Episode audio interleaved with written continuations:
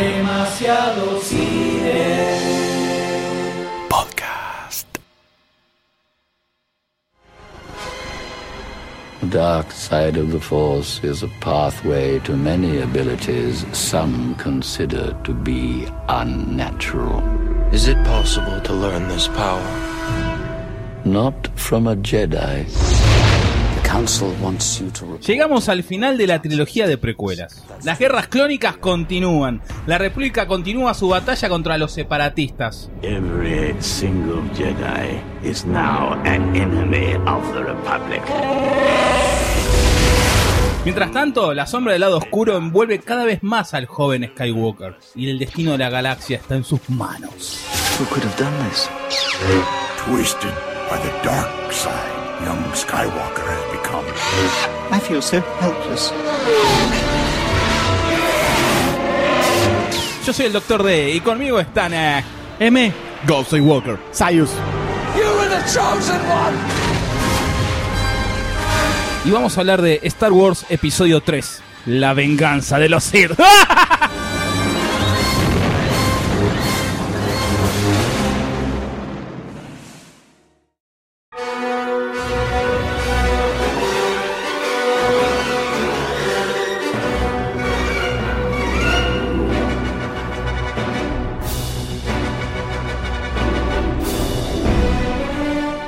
Estamos en el capítulo final de las precuelas de Star Wars, que generaron una polémica inusitada Durísimo. en el Ay, universo. palabra. Impresionante. El señor George Lucas se quería despedir con todo, señores. Tirando la casa por la galaxia. Hugh Hefner, Charlie Sheen, todos juntos. Entonces, se decidió hacer algo que hasta ahora nunca, nunca se había hecho. Una película. No, Tres películas. no. Seis películas. Nos iban a contar qué carajo pasaba entre un episodio y el siguiente de las películas. El señor Genty Tartakovsky, que si alguno no lo conoce es el creador del laboratorio de Dexter. Joya animada. genio. Jack. Joya animada. Uf, básicamente forma parte de la avanzada de la nueva era de la animación norteamericana. Completamente. Digamos que todas esas series que ahora están de moda, como Gravity Falls, Adventure Time, todas esas series animadas existen gracias a tipos como Henry Tartakovsky que en su momento hicieron pionerización absoluta de ese estilo de animación. Uh, me parece que pegarle un tiro entonces. Se encontraba finalizando Samurai Jack, gran serie animada, gran, gran serie animada Que vuelve ahora. cuando un día su jefe, Mike Lazo, lo llama. El amigo Tartakovsky entra y este muchacho le dice, mira, Cartoon Network cerró un contrato con Lucasfilms para hacer una microserie animada de Star Wars. Tienen que ser episodios de un minuto. Mm. ¿Te copa la idea? Después de que Tartakovsky se limpió, ¿no? Todo el, el enchastre cuando le propusieron eso. O el jefe se limpió la cara. Estaba Además- desnudo, Tartakovsky. Se le fueron cayendo los pantalones de a poco. Estos son, son, crea- son creativos. Son Sí, creativos. Una no cosa llegó a la otra y nos encontramos. Age. Mm. Exactamente. Pensemos que en ese momento Tarta era el grosso de la animación. ¿eh? El laboratorio de Dexter la venía recontra rompiendo. Eh, Samurai Jack la estaba descosiendo totalmente, volviendo a sumar la animación de aventura y de acción que había desaparecido completamente. Entonces era como el tipo grosso para hacer esta serie. Tarta se queda un toque, piensa y le dice: Un minuto es muy cortito. Si lo podemos negociar para estar entre 3 y 5 minutos por episodio, le damos. Entonces dice, bueno, espérame que lo voy a negociar con los altos mandos. O sea, Josh Lucas. Ah, Palpatine pensé que era. Casi, casi. Toma gordo. Unos días después lo llaman a Tarta y le dicen, eh, bueno, ahí lo estuvimos viendo, así que estamos ok, de 3 a 5 minutos, así que en dos semanas tenés que hacer una presentación con toda la idea para la serie. Ah, bueno. Ah, tranca. Dale. Directamente.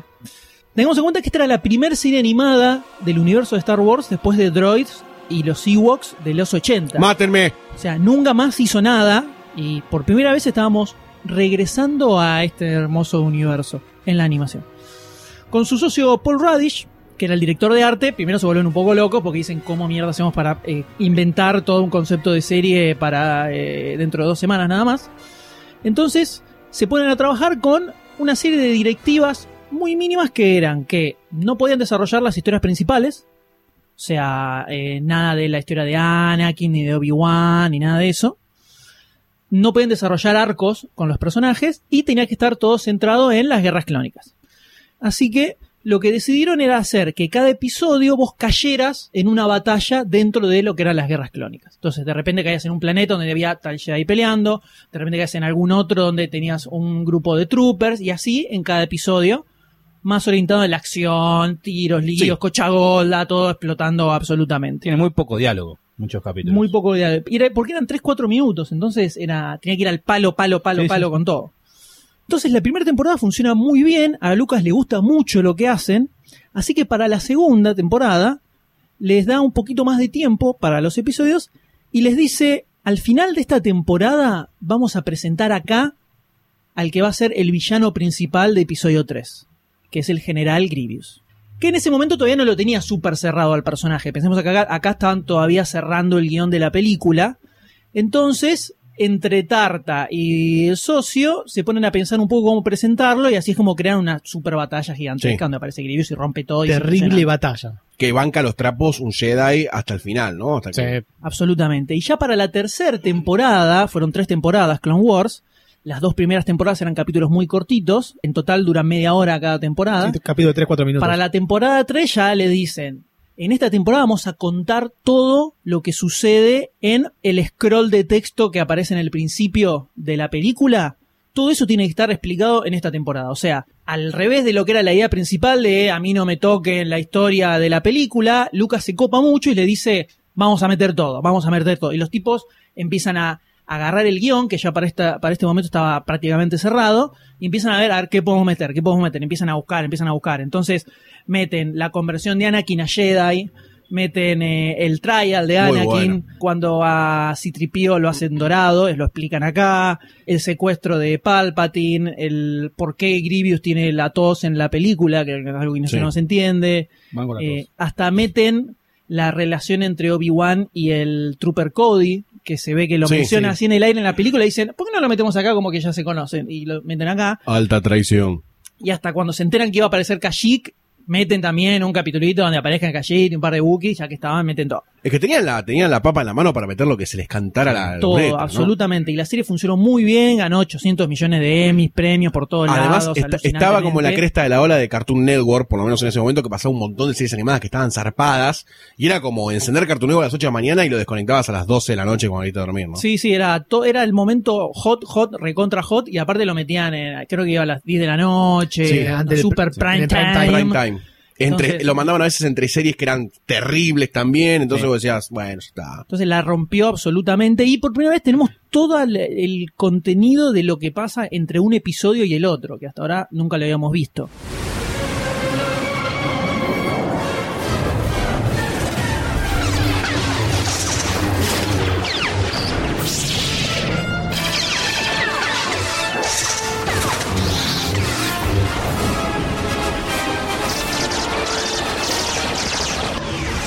Against this threat, upon the Jedi Knights falls the duty to lead the newly formed army of the Republic. And as the heat of war grows, so too grows the prowess of one most gifted student of the Force. Una cosa hermosa. La- el, el arte que tiene, eso- esos planos grandes de, de escenarios eran, eran preciosos. Eran todo digno de wallpaper. Todo era digno para sacar una copia y, y ponerlo en el fondo de pantalla de tu computadora. También lo que tengo en recuerdos es la, la- la batalla, el- poder de los Jedis. El maestro Windu recagando a trompadas con todo lo que se le cruzaba. Y obviamente General Grievous que... Ya vamos a hablar de lo que pasa en el episodio 3, pero es el mejor villano que hay en, en esta precuela, por lo menos. Eh, yo también tengo un grato recuerdo de haberlo visto de chico y me pasaba que era como algo que nunca habíamos visto Star Wars en realidad porque tenían la capacidad de fantasear muchísimo más. Primero en, en la magnitud de todo lo que se veía, era como avasallante eh, visualmente, ¿no? Los ejércitos eran enormes, los droides eran millones, los Jedi hacían bosta de a 500.000 droides por batalla, los troopers estaban súper activos. Y había una, una masividad de cosas que vos decías, claro, Star Wars no es lo que habíamos visto hace poquitito en las películas. Hay muchas más, más cosas para mostrar. Y a mí eso fue lo que me abrió un poco la cabeza en el universo Star Wars, Clone Wars. o a interesarme por lo que era canon, lo que no era canon, como empezar a ver historias paralelas, a investigar un poco sobre cuál fue el origen de los Jedi, bla, bla, bla, un montón de cosas, que me parece que sirvió también generacionalmente para introducir un montón de gente de Star, de Star Wars chicos a Star Wars adultos. Bueno, nosotros en ese momento, por lo menos Sayus y yo tendríamos 14 años. Unos babies. unos babies, unos niños jóvenes y vírgenes. Sí, vírgenes. Sí. Pero sirvió Clone Wars para eso. Eh, entonces, Clone Wars vino de la mano de alegría, ¿no? Y un montón de cosas más que yo asumía que no existía de Star Wars. Y de golpe estuvieron presentes. Y me abrió otro panorama completamente diferente. Y también lo demistificó un poquito, lo bajó del altar a Star Wars. Como que fue la guerrilla esta, esta serie, ¿viste? Mostró un montón de cosas que estuvieron muy buenas de ver. Pero hay alguien en la mesa que a mí me interesaría mucho saber. ¿Qué recuerdos tiene de Clone Wars? ¿Qué tal? Mi nombre es Doctor D. En su momento cuando le daban en Cartoon Network, me acuerdo de en, en algún zapping, a enganchar algún que otro capítulo, no lo vi todo. Lo que sí me copaba mucho era que no se centraba en los personajes eh, centrales, sino como que iban más allá en las batallas de los comandos que iban por ahí, otros Jedi, o sea, como que demostraban más que expandían el universo y es como que, bueno, la, trama central, por así decir, de las películas está pasa allá de fondo, es como una, un, un colateral. Eso es lo que me copaba más de esta serie. Sí me acuerdo también que tuvo mucha publicidad y los diseños de los personajes me coparon mucho en su momento. No, yo en su momento no la vi, la serie, vi algún capitulito por ahí suelto, pero no, no me puse a seguirla, a ver todos los capítulos ni nada. De hecho, ni sabía que era tan esencial para episodio 3, sabía que había algunas puntitas de la película, pero reviéndola ahora, es imprescindible ver Sí, Clone Wars antes de ver episodio 3. O sea, te perdés la mitad de la película, te queda en el aire si no ves Clone Wars antes. Muy importante. Nunca lo habían comunicado así Nunca lo tampoco. comunicaron así, porque de hecho, en un principio la idea es que no fuera así. Sí, hay mucho además de, en esa segunda hora, más allá de que ya la primera y segunda temporada te habían mostrado un poco del acercamiento de Anakin al lado oscuro y cómo hubo una estratagema por detrás para que Anakin se vaya volcando de a poco al lado oscuro. No es que de golpe el pibe se transformó en un trosco bolchevique stalinista y, y salió. De a poquito lo fueron llevando también con diferentes decoys o falsas tramas para que él se involucrara. Y toda esa, conspiración Sith alrededor de Anakin creo que es una de las construcciones más importantes para llegar a episodio 3, porque en episodio 3 arrancás con una escena que vos decís, ¿qué hace Palpatine acá? ¿Cómo llegó? ¿Quién es Grevius? ¿Por qué Anakin de golpe se pone tan loquito? Entonces hay un desarrollo que se viene amasando en la mesa con harina, pero nunca, nunca lo, si no viste Clone Wars, te queda recolgado eso. De hecho, el emperador parece que tiene un plan en serio cuando manda a Sash Ventres a enfrentarse a, Anakin. O sea, es la primera vez que se ve el emperador en serio tomando decisiones eh, así tan puntuales como mandar a la piba esta y, si la mata, la mata y es mejor para nosotros si la mata. Como para que despierte la ira de, de Anakin. Eh, y está muy bueno eso, está muy, muy bueno. Que son cosas que por ahí en la película no se ven y es raro que te lo muestre una, algo que es externo a la película, algo que sea externo a los tres episodios, que sea tan fundamental para que vos puedas llegar a entender el tercero completamente. No sé si está bien o está mal. Lo que tuvo de grosso Clone Wars es que a medida que se los capítulos y uno estaba más zarpado que el otro, les soltaban cada vez más la soga para que empezaran a vincularse más con la película. Porque era un producto muy alucinante de Sí. Star Wars. Vos agarras el último capítulo de Guerras Clónicas que salió dos meses antes de que se estrene la película y pegado a eso arranca eh, episodio 3. Y era un equipo muy chiquitito de laburo, o sea que cagaron fuego mal. The banking clan has hidden huge factories on Munilist, building huge droid armies and massive warships. We must act quickly. I agree. But who to send? Master Windu still fights on Dantooine. Lead the assault. Master Obi-Wan can. My army is ready, Chancellor. We can leave immediately. Yes, and young Skywalker as well. I suggest that we give him special command of your space forces. His exceptional skill will be quite useful. Chancellor, I feel that Padawan Anakin is not yet ready for such responsibility. True. With his master at Padawan's place is. But undeniably strong he has become. Perhaps Then it is decided. Hay escenas míticas en esa serie. Para mí, la mejor escena de todas no es de ninguna batalla, sino que es una- la escena muy cortita cuando a Anakin lo hacen Jedi. Eso me pareció alucinante. Cuando se mete adentro están todos los Jedi, este, todo oscuro, y el hecho de que la ceremonia sea cortarle la colita, Sí. que parecía una boludez que veíamos en las películas, no sabíamos qué carajo quería decir. Y cómo, además. ¿no? Y ahí te lo explican, con el sable le cortan la colita, ahora sos un Jedi.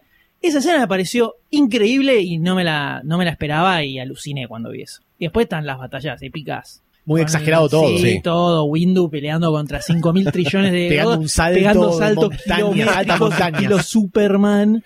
Eh, Y además la maquinaria droide o, o el ejército cl- el ejército droide se ve que eh, realmente tenía otro avance que en las películas no se llega a ver, quizás en episodio 2 al final un poquito, pero acá vemos máquinas que son descomunales, Sí. avances de asedio sobre ciudades enteras destruyendo todo por parte del ejército del ejército clon y no les importaba nada realmente. Eh, ahí es cuando vos también pensás un poco esta vara doble moral que habíamos hablado un poco en el episodio anterior de los podcasts, que no sabes si las ciudades están evacuadas o si hay una guerra encarnizada y no importa realmente nada con tal de que los separatistas se mueran y no lleguen a su cometido, que supuestamente es derrocar a la República. Pero hay como una, también por parte de los Jedi que dicen, bueno, avancen, bombarden, mandá los comandos, que se filtren, que destruyan los cañones.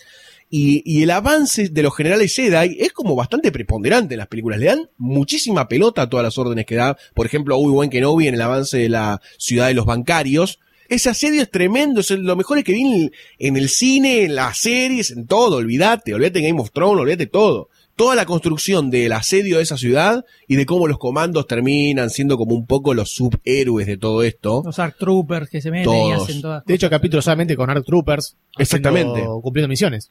Y nuevamente, eh, acá vemos un poco la masividad, ¿no? Por ejemplo, cuando dicen, bueno, bajemos al planeta, ¿ves como desde las naves, desde los eh, futuros Star Destroyers serían en realidad, bajan 700 y 700 millones de naves que llevaban troopers adentro y toman el planeta directamente. O sea, acá vemos escala planetaria en serio, no es que vemos, bueno, vamos al castillicito y el planito medio para 10 actores, no, no, no, acá vamos a los papeles en serio.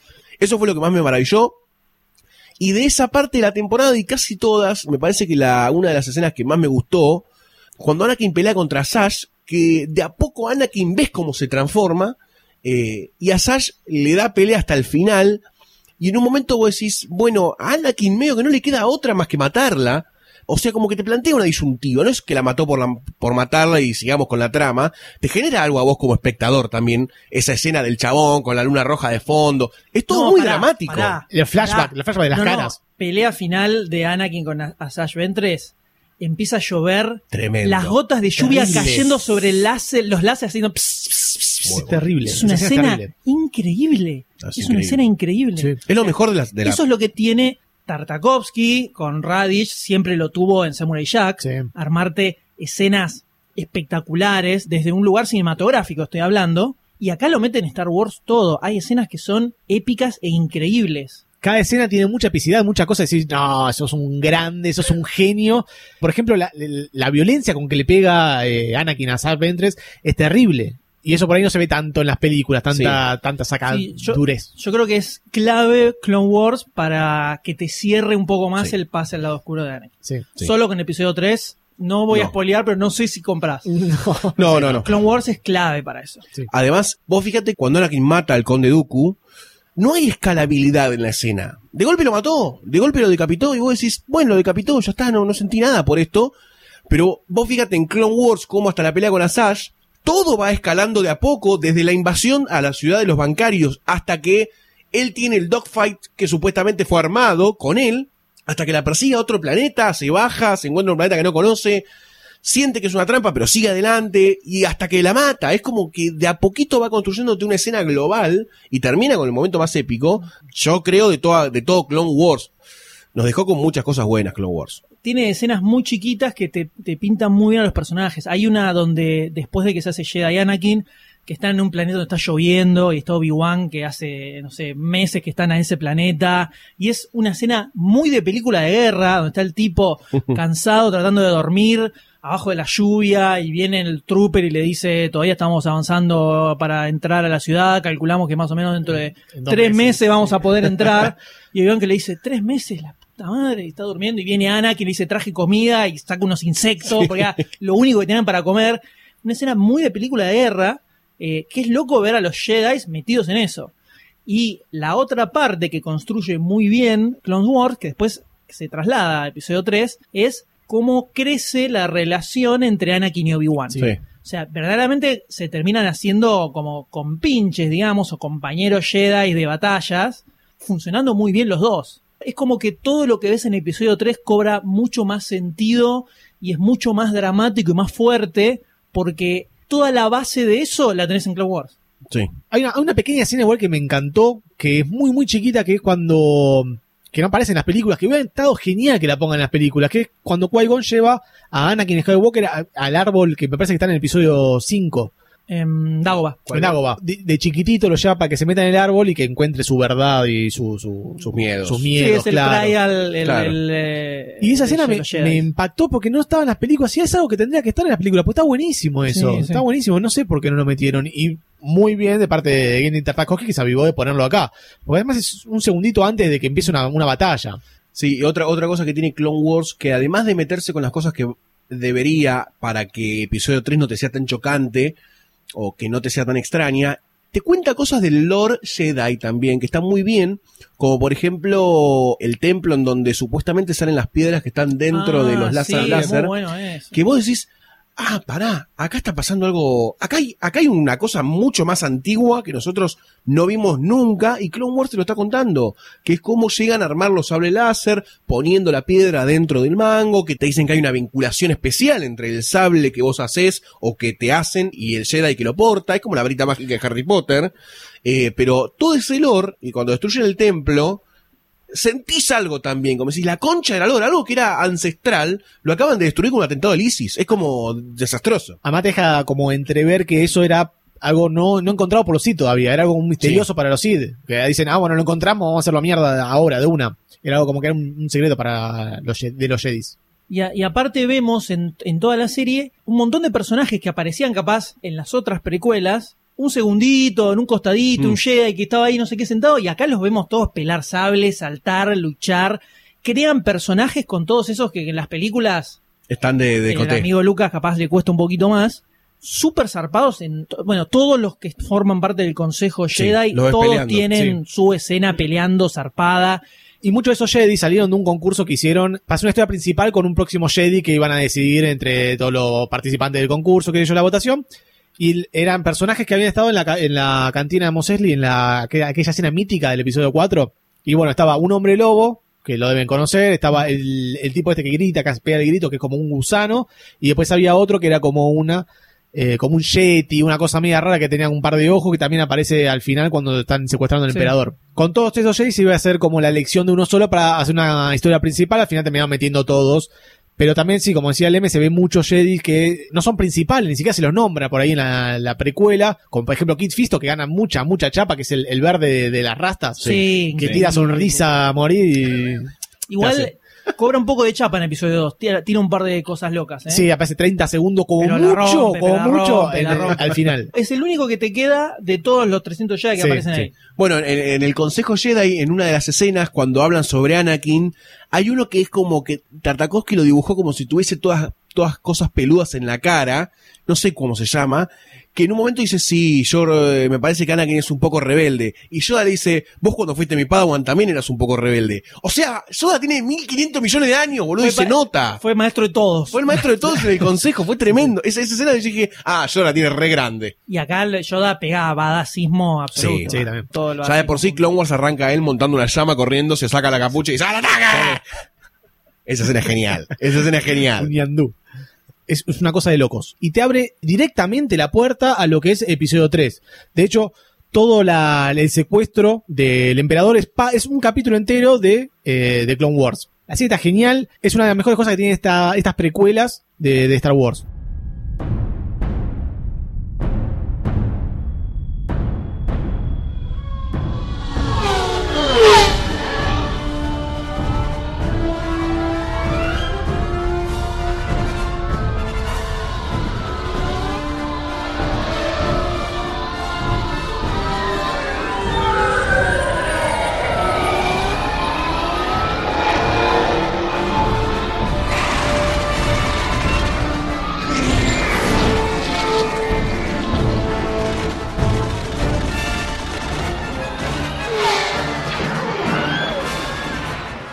En paralelo con Clone Wars, el amigo George Lucas estaba trabajando en el guion de episodio 3, que ya lo empezó a laburar desde antes de que se empezara a filmar episodio 2. No se nota, O George. sea, le puso bastante tiempo de laburo, por lo menos más que episodio 2, que lo sacó bastante con fritas. Se notó. Inicialmente la idea de él era que la película empezara con siete batallas distintas en siete planetas diferentes, mostrando como una especie de resumen de lo que eran las guerras clónicas. Tipo, una escena impresionante y gigantesca y espectacular. Tipo flashbacks que van pasando No, en diferentes era, lugares. era, eh, si- en simultáneo. Ah, simultáneo. Estábamos en medio de la guerra y en lugar de tener batallas en tres frentes distintos, eran tres planetas diferentes. Uno en el espacio, otro en planeta de hielo, todos así.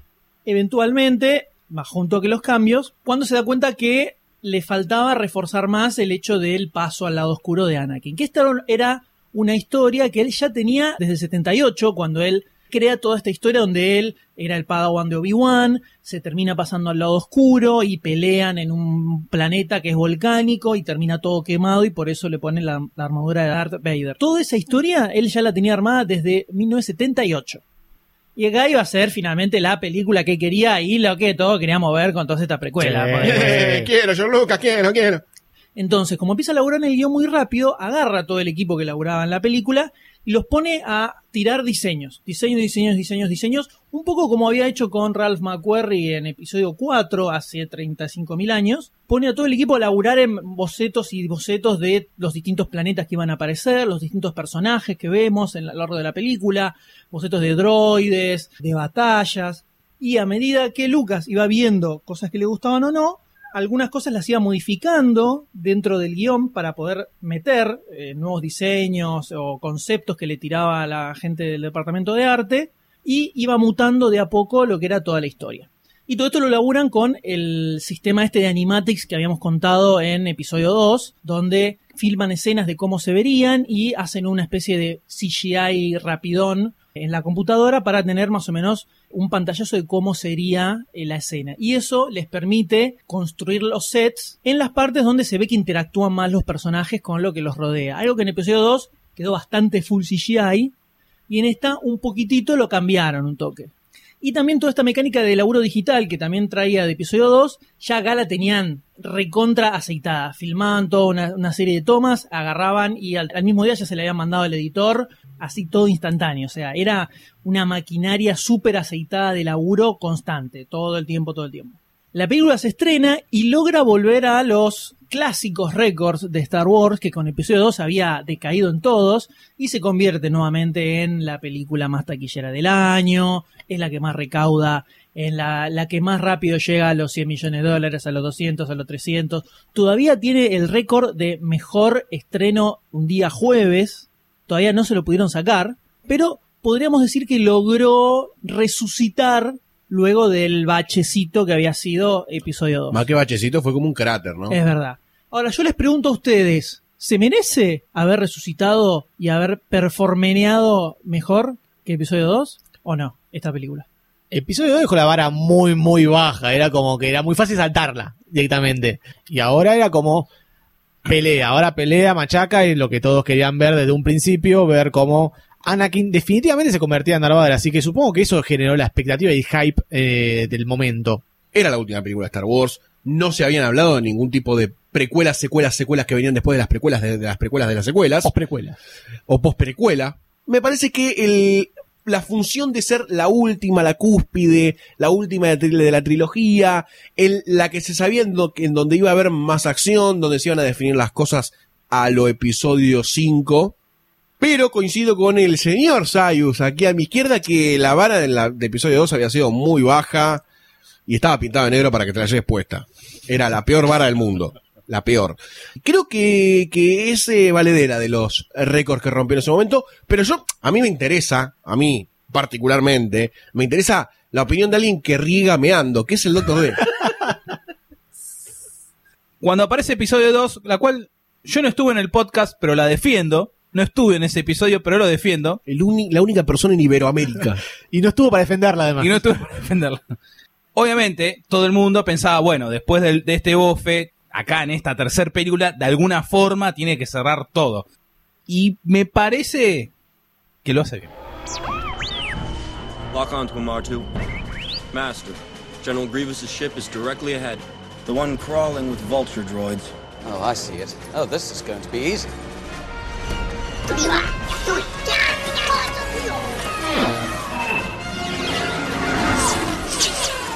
Oddball, do you copy? Copy, Red Leader. Mark my position. Form your squad up behind me. We're on your tail, General Kenobi. Set his foils in attack position.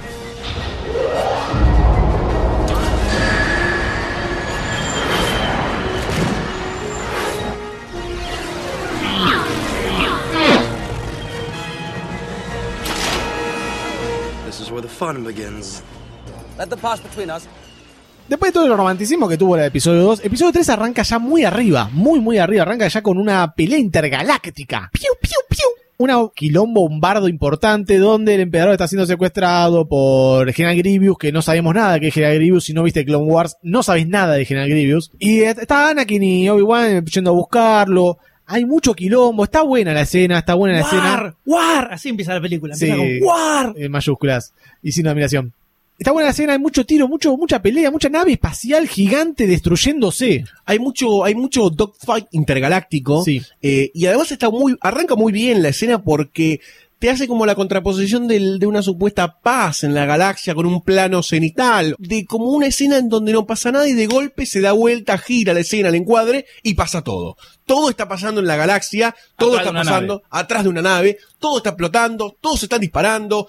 Evidentemente hay aire porque hay ruidos, la- las lógicas de la gravedad y la física se van a la concha de la lora. Esa escena también es muy de la trilogía original, donde se mostraba el espacio y de repente el, Star. Destroyer llegando y todo el quilombo que venía atrás. atrás. es como una de las otras escenas que pone George Lucas en homenaje a su propia trilogía. ¿no? Es uno de los, de uno- Auto-homenaje. es uno de los pocos directores de, de- de la historia que se hizo un auto-homenaje. ¿Autoplagia? No, debe haber, debe haber. Debe haber otros, ¿no? Sí, sí. Debe haber otros. Episodio 3 tiene la apertura más larga de todas las, de las seis películas hasta ahora, del texto. Grande Te dato. tienen que meter Grande todo ahí para dato, explicar. grande dato. Si no viste que las guerras clónicas, en algún lado te tienen que explicar todo eso. Entonces mandaron ese choclo que era la guía telefónica. Es verdad. Y tenemos una pelea que está muy bien diseñada en el, en el espacio, que no es tan, no la vi tan violenta, pero sí vi mucha interacción entre Anakin y Obi-Wan. Se van gritando nada, nada, no sé por qué. Gritando, sí. se miran y se gritan, ¡eh, boludo!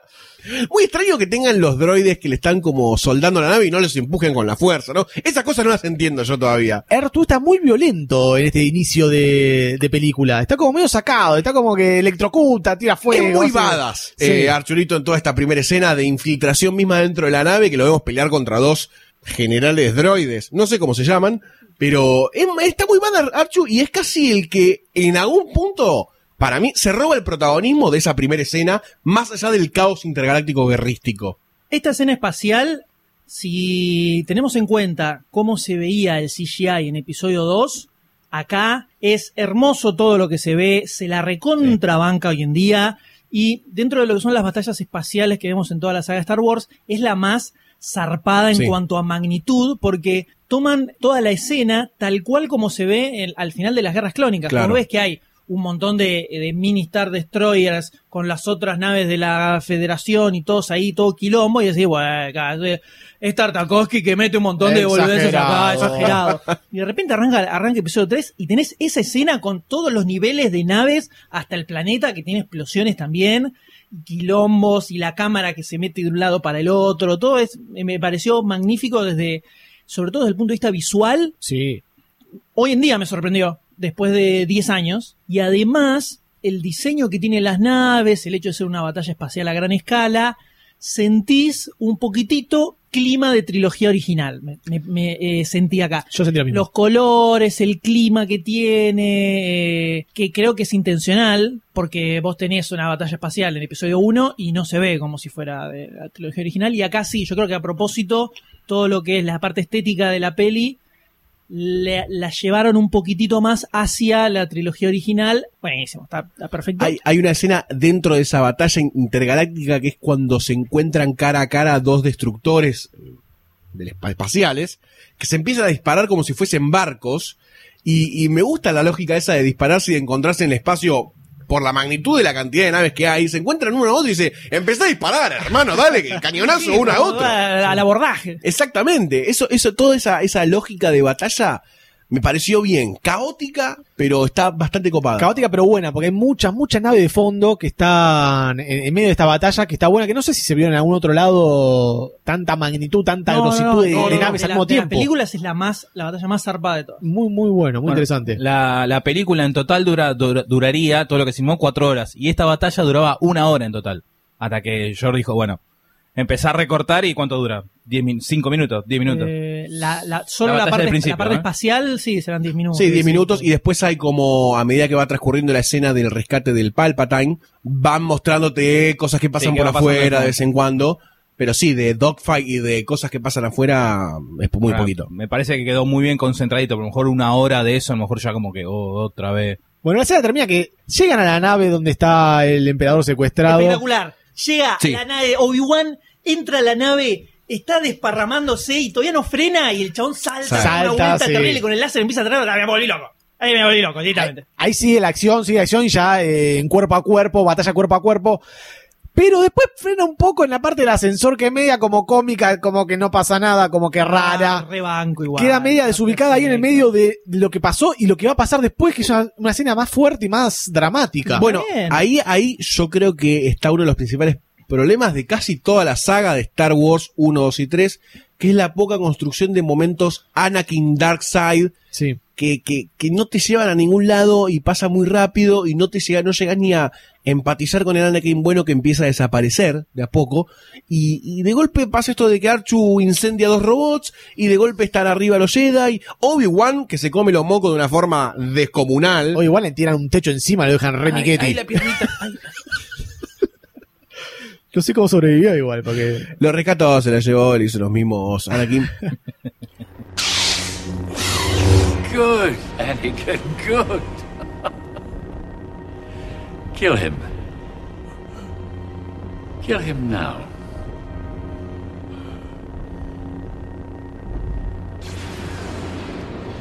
I shouldn't.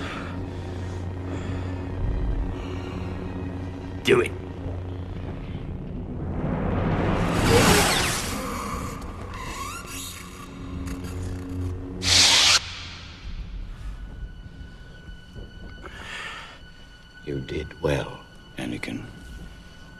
He was too dangerous to be kept alive. Yes, but he was an unarmed prisoner. I shouldn't have done that. It's not the Jedi way. It is only natural. He cut off your arm, and you wanted revenge. It wasn't the first time, Anakin. Remember what you told me about your mother and the Sand People? Pero tenemos como todo esto que llega a supuestamente la batalla final de esta primera escena, que es contra el Conde Dooku, que no, no me transmitió mucho la pelea en sí.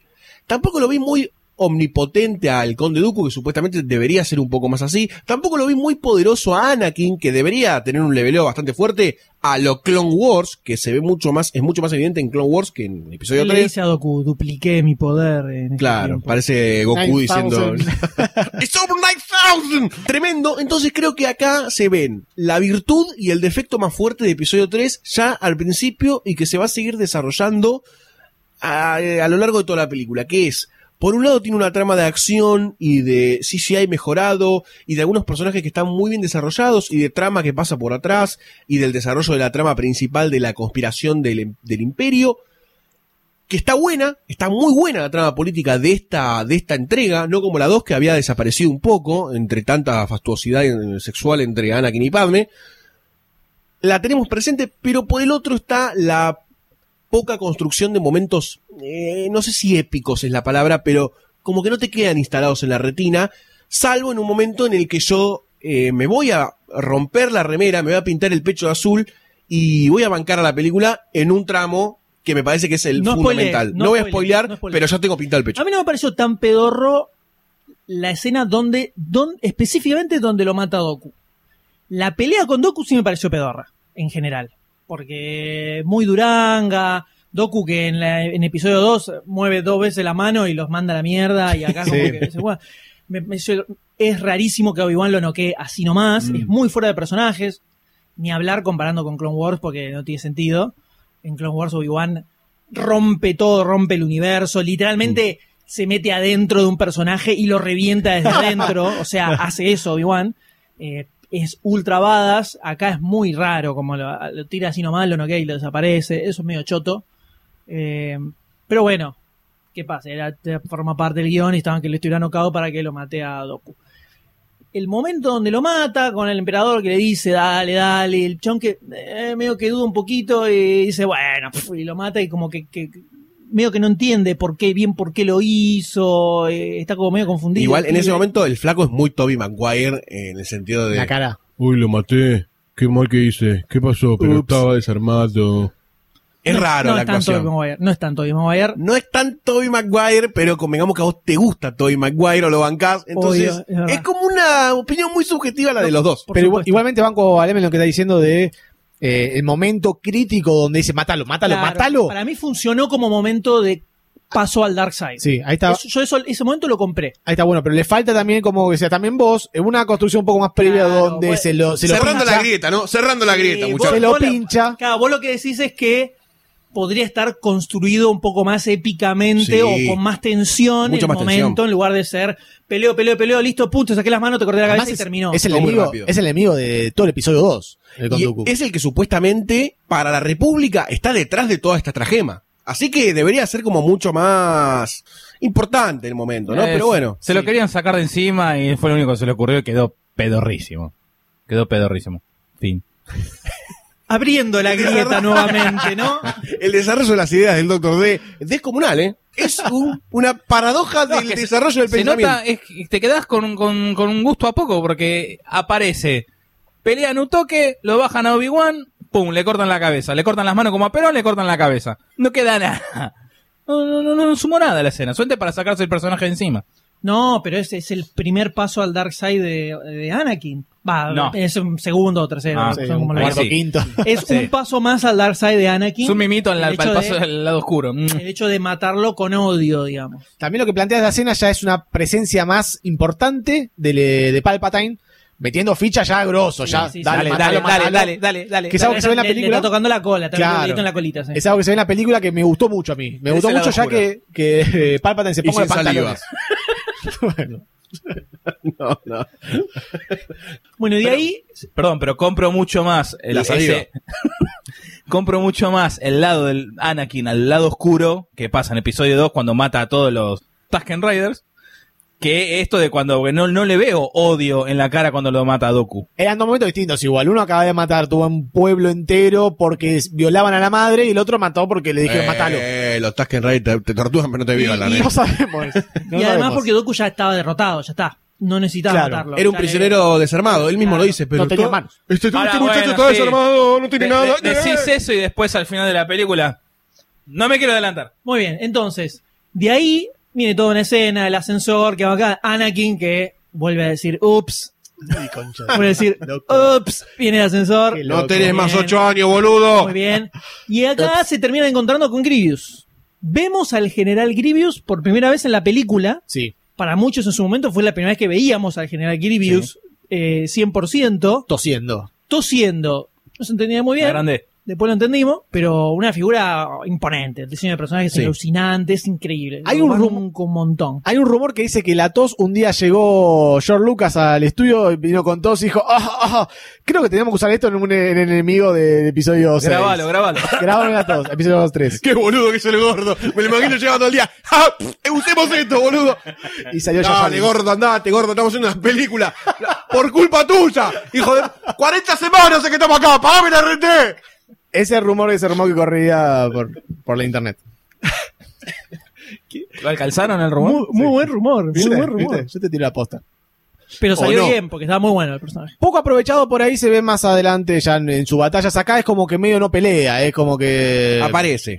Está acá, se lo muestra. Se lo muestra, se lo muestra muy, muy bueno comparado con todos los demás droides. Eh, se lo ven muy bien. Y te lo deja parado como general. Y que además eh, es el que está llevando a cabo este ataque o esta, esta batalla que no se sabe bien Claro, como- todavía qué sentido dentro de la guerra clónica tendría más allá del secuestro de Palpatine. Como ¿no? líder de los separatistas ya es, prácticamente. Es casi un líder de los separatistas.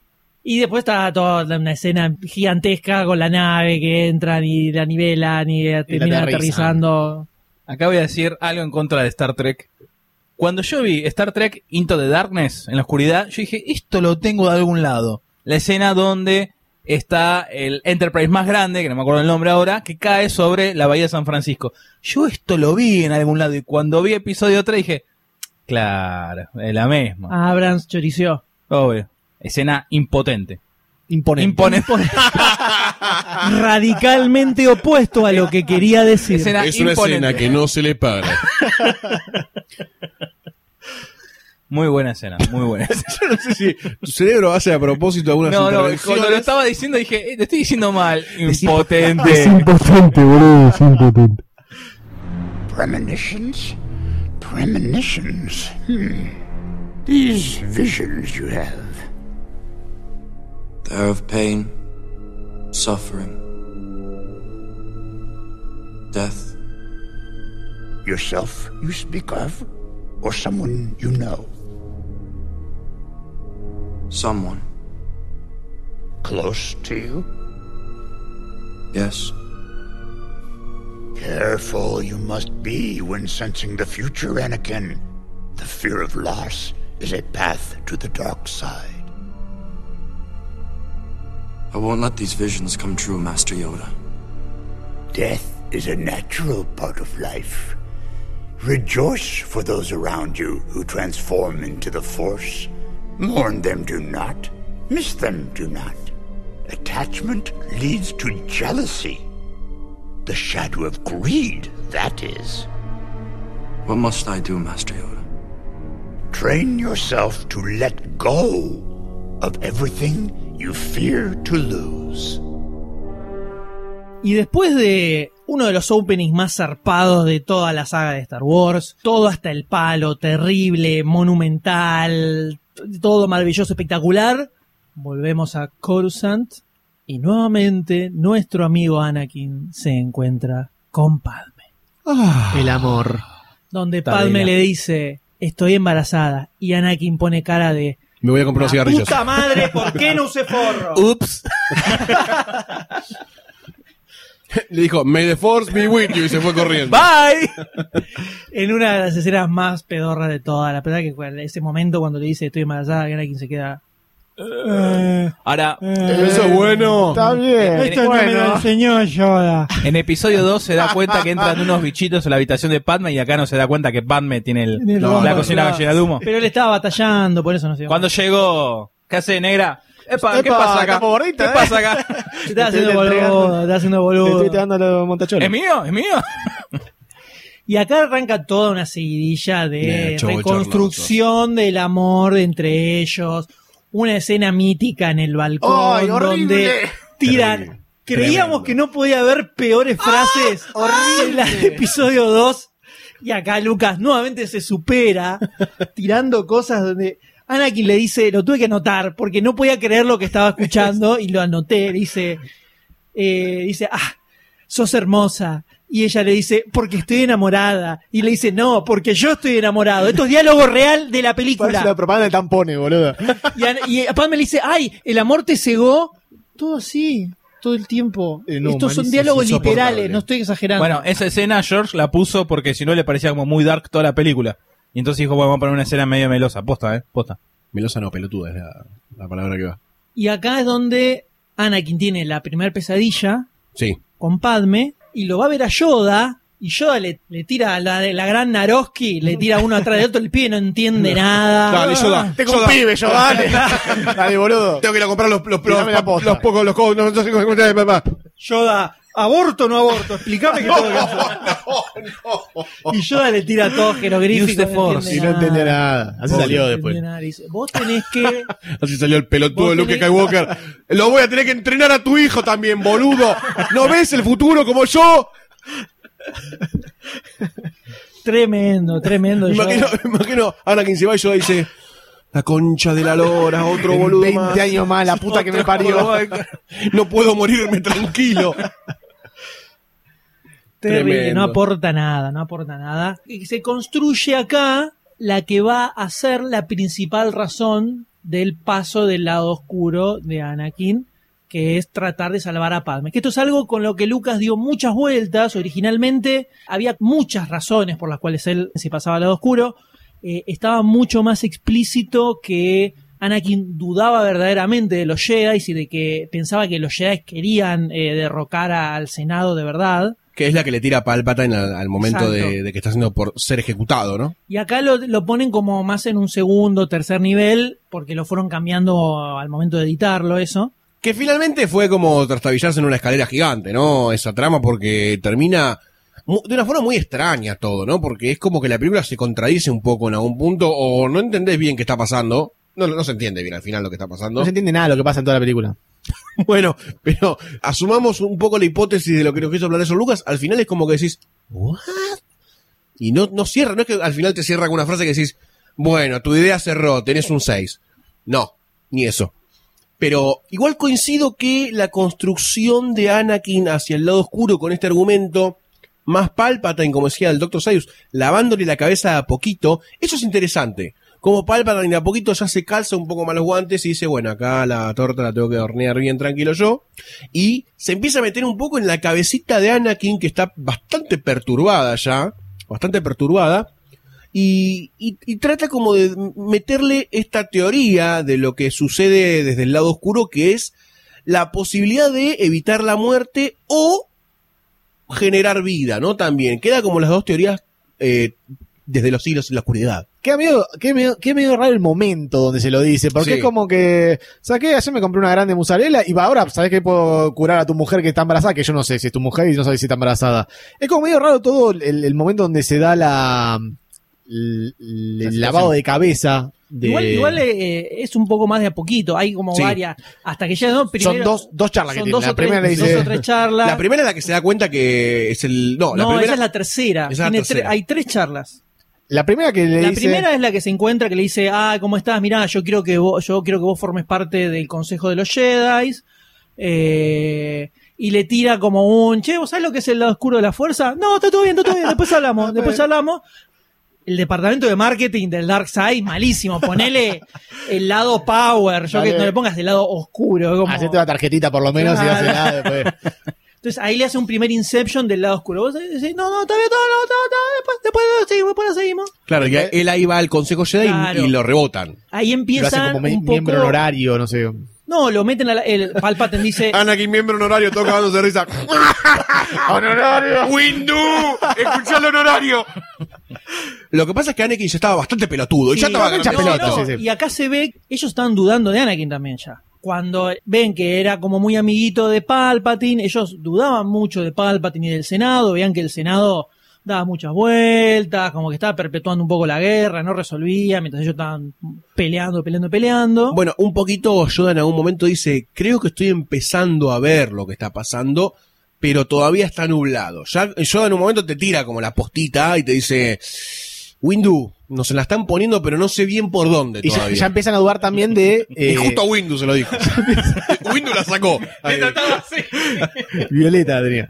mismo en Clone Wars, a Anakin lo hacen Jedi, que eso es clave y está en Clone Wars, no está en la película, cuando dicen, estamos en el medio de la guerra, se nos está re complicando, están muriendo muchos Jedi, necesitamos más Jedi, y ahí le dicen, escúchame, tenemos al que supuestamente es The Chosen One, aprovechémoslo, hagámoslo Jedi, aunque no hagas el trial y no cumpla con los requisitos específicos que tiene que tener, pero lo necesitamos porque, para no frenarlo, para usarlo. Y por eso lo hacen Jedi a Anakin, porque era el elegido, y dicen, si es el elegido verdaderamente, hagámoslo Jedi y aprovechémoslo.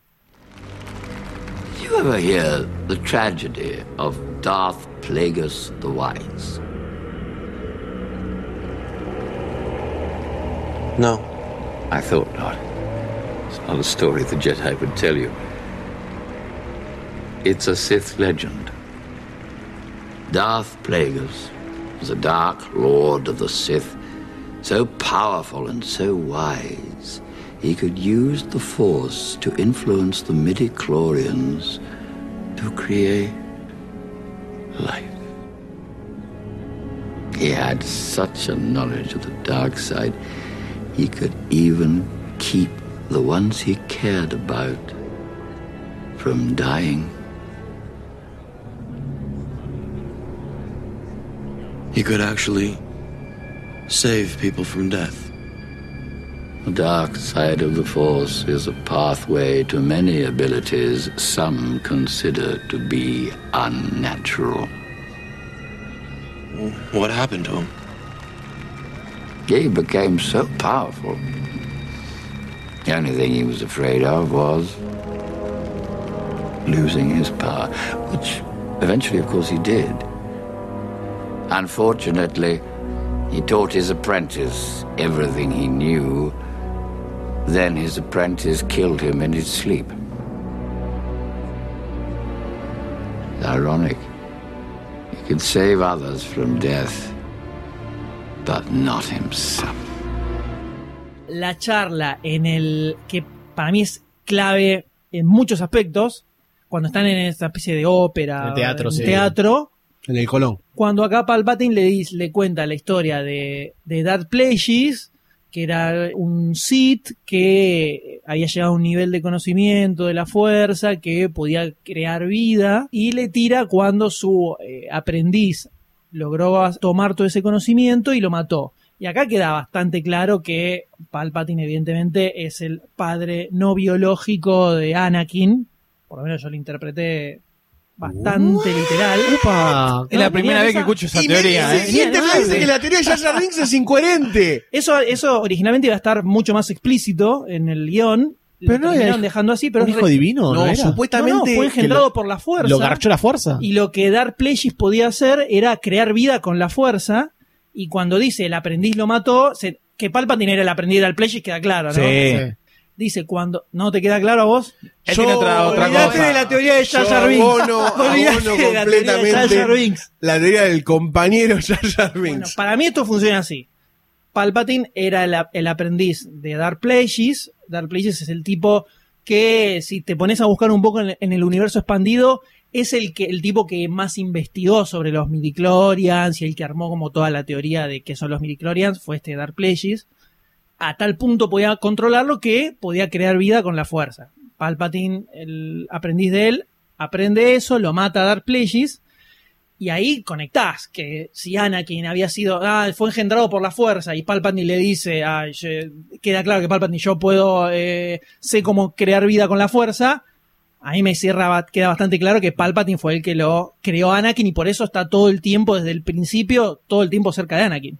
Eso pasa en episodio 1, que es el hijo de la fuerza y ya nadie se acuerda de eso. Yo me lo acuerdo todo el tiempo y acá me parece clave ese dato justamente. Es interesante tu punto Es de interesante, es interesante. Y ahí te empiezan a cerrar muchas cosas, porque si vos te pones a pensar que Anakin fue engendrado por la fuerza, pero por el lado oscuro, te cierra un poco más que sea medio pelotudo, que caiga en el lado oscuro así nomás, que, esté, que sea muy fácil influenciarlo y que termine volviéndose loco tan rápidamente, porque estaba engendrado para eso. Y además, Palpatine le pone las fichas a Anakin desde, desde el principio, ya desde episodio 2. Eh, lo vemos que le tira... Ya en episodio 1 dice, ah, joven a Skywalker, vamos a seguirle. Yo no quiero decir nada, pero carrera. el que, el que pone la semilla del lado oscuro en Anakin es Jar Jar diciéndole que Padme está re buena. Listo, te lo dije. Te lo dije. No, el que supuestamente tiene... Siempre se dijo que el padre biológico de Ana, biológico en el sentido no figurativo, porque no se hizo cargo, no le pasó la cuota, era Darth Plagueis, supuestamente. Pero acá en, en episodio 3 Pero eso en el universo expandido, no en el canon. di- que acá supuestamente me meten la teoría de que Darth Plagueis está muerto por manos de Palpatine. Yo no lo entendí así, yo no entendí como que lo había matado, tampoco entendí que Darth Plagueis era eh, el maestro de, de Palpatine, sino como que era Darth Plagueis. A mí me quedó clarísimo. El, el- a mí no, eso yo no lo leí así. No, Sí, que es el aprendiz que medio, medio, no lo dicen directamente, No lo dicen pero directamente. queda como no, entendido. no, no, esto no lo dice directamente, pero... Le Lo dice, dijo- Está en el aire. Pero Lo dijo, nunca lo así, pensé. dice así. Está en la fuerza. Pará, lo dice así. Y entonces su aprendiz... Guiño a la cámara. Mm, Mira la cámara, haciendo así. Bueno, falta, falta que se señale. Eh, eh, yo, el aprendiz, son yo. la- falta son las mismas escenas que dice cuando el emperador está buscando a Dar a Dar Sidious y le ponen la cara así de, de Claro, Palpatine. Está muy armado plano. así. Y lo mismo le dice, y cuando su aprendiz podía crear vida... Guiño, guiño. Lo de crear Mira, vida, no le ha, eh, no le ha prestado atención, no, No, le ha relacionado. yo lo- Me gusta esa teoría, toque, ¿eh? yo lo me gusta y te digo que está compro. No me acordaba Yo de compro eso. para- te voy a mostrar el video después de terminar este Uh, podcast de Jar Jar Binks. Y vas a decir. Jar Jar es la posta, boludo. Ok, pero ahora vayamos a la realidad. Me parece que está un poco desaprovechado entonces, ese, todo el, el lazo padre-hijo que pudo haber tenido. No, para mí es una interpretación tuya igual, no, no queda claro. Si fuera real. No queda- es como lo de Binks, no queda claro. loco. No queda claro. Yo, lo vi bastante claro. Eh, Para mí fue toda una estrategia para que Anakin dijera, ah, pará, en el lado oscuro hay galletitas de vida. Y me voy para el lado oscuro. Claro, O sea, yo lo vi más por ese lado. es mucha casualidad, si no. Yo, eh, Anakin fue engendrado por la fuerza, el Lord Sith sabía engendrar vida por la fuerza, medio que se une solo. Yo creo que Palpatine es el padre no biológico de la fuerza de Anakin, listo. No dejamos ahí. Eso porque venían esas novelas eh, gallegas y tiene que Sí, tener Velvet. padre, Yo creo, con que es, yo creo que es así. Palpatine. Yo creo que es así. Y ahí, y ahí te empieza, a, a mí por lo menos con esa teoría me empieza a cerrar muchísimo más todo. Palpatine es del mismo planeta que Jar Jar Binks. No quiero decir más nada, hay relación, está directamente conectado. Hay que, hacer un, Lago. hay que hacer un podcast, creo yo, un capítulo extra después de todo en el verano requemado. Teorías conspirativas. Teorías conspirativas de Star Wars. Entonces, tenemos a papá Palpatine Papi, con, Palpatine. con Annie, su hijito, Papi, palpi. donde después de la escena del teatro hay otra escena en la oficina principal de Palpatine, donde ahí ya directamente le dice... No te diste cuenta, eh, boludo. Dale, Anakin, dejá de indirecta, vení, venite para lado oscuro, boludo, dale. Anakin le dice, no, No entiendo, no entiendo. No, no, no. Y le da un caramelo. mm, así. No entiendo. Esa escena es media extraña por parte de Anakin. Me parece muy acelerada toda la escena esa, todo el, el- el desarrollo rápido que tuvo, que se pudo haber hecho también en el episodio 2, esto de ponerle medio puntitas así, no sé si lo, de- lo del embarazo, sino como que ya que Palpatine esté pinchándolo ya desde episodio 2. El episodio 2 casi no tiene relación, más que, que lo recomienda como guardaespaldas de, Padme. Tiene un par de, de decisiones que lo llevan hacia lugares en donde se tiene que enfrentar al lado oscuro. Poniéndolo como guardaespaldas de, de Padme, primero que lo separa de Obi-Wan y lo pone como un segundón, como para que él siga siendo, siga teniendo problemas de autoestima, por decirlo de una forma, y medio como que sabía que se iba, i- i- era más probable que se revele solo y que se vaya para Tatooine a matar a todos los Tarkin Riders, a rescatar a No la si madre. tanto sabía, me Pero parece está que era más que nada para que Dale, boludo, es un chabón que genera vida. Me acaban de decir que es el padre Ana, que no va a saber que a la otra la están cogiendo los Tusken Riders, boludo, dale. Vamos a tirar teoría conspirativa, vamos a tirar teoría conspirativa en serio. Bueno, puede ser, tranquilo, Por tranquilo. Dios, Marcel, boludo. tranquilo. me- me- me- no hay quórum parlamentario. boludo. Pero también acá se dice, en el episodio 3 se dice como que eran muy unidos el emperador, el emperador, el Palpatine y Anakin, que no se ve Sí, mucho en ningún lado eso. Sí, bueno, pero te lo dicen como que le molestaba un poco a todos. Sí. Eso. Sí. You're fulfilling your destiny, Anakin. Become my apprentice. Learn to use the dark side of the Force. I will do whatever you ask. Good. Just help me save Padme's life. I can't live without her. To cheat death is a power only one has achieved. But if we work together, I know we can discover the secret. I pledge myself to your teachings. Good. The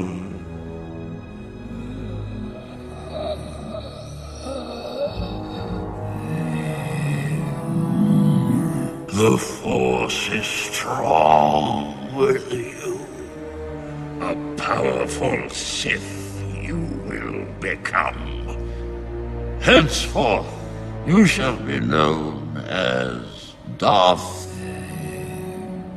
Vader.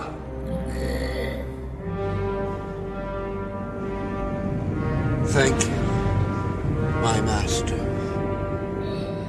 Entonces, Anakin, cuando le ponen una tarjeta del lado oscuro en la cara, y le dicen, soy yo, papu, soy Sid, va corriendo al Master Windu, buscando a su sable violeta, y le dice, eh, Windu, me parece que el Palpatine es el que está atrás de todo esto, de todo, de todo lo que acaba de pasar en las últimas dos películas, ¿viste? De cuatro, cuatro horas y media, bueno, está atrás de todo eso. Windu como que le dice, eh, se veía venir. Windu medio cara de nada y es como que, mira, encontramos a Lord Pero Sid. no, que también desconfía, ya le dice de Anakin. Desconfía. Él, ahí mismo le dice, bueno, si llega a ser verdad, Ahí confío en vos. Pero se está enseñando a uno ya que dice, este, este es el Lord Sid. Vos ahí medio que tenés el poder de la fuerza como para decir, mmm, a ver mis poderes, sí, me parece que siento algo, algo del lado oscuro Bueno, en este. recordá igual que estaban todos eh, perturbados con la fuerza, ¿no? La fuerza estaba... Bastante, bastante Alterada, había mar de fondo.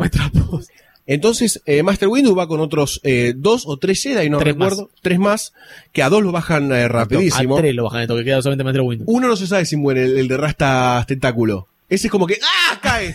se desmaya de susto. Se- ¡Sí! ¡ah! y le agarra el Same.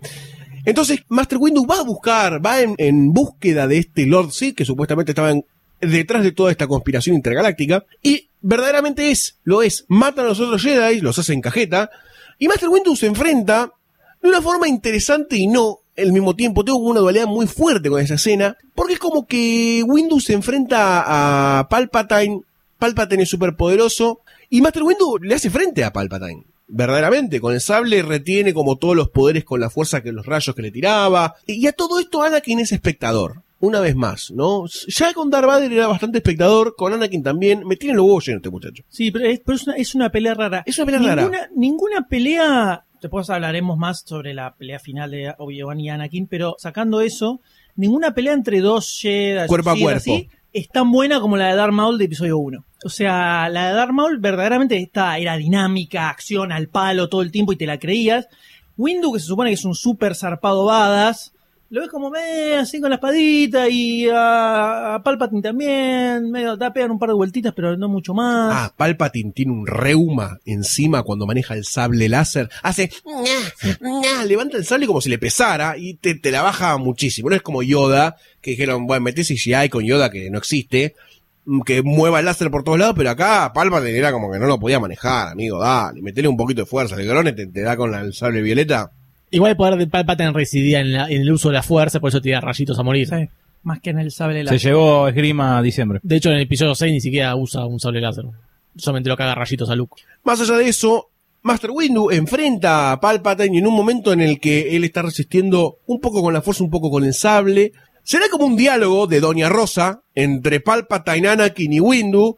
Windu la estaba, la estaba aguantando como a más no poder. ¡Dale, Anakin, dale, hace algo, matelo! Decide se ejecutarlo. ve- me hizo acordar muchísimo a la escena final de episodio 6. Donde está Luke diciéndole, viejo hace algo, viejo hace algo, me está matando.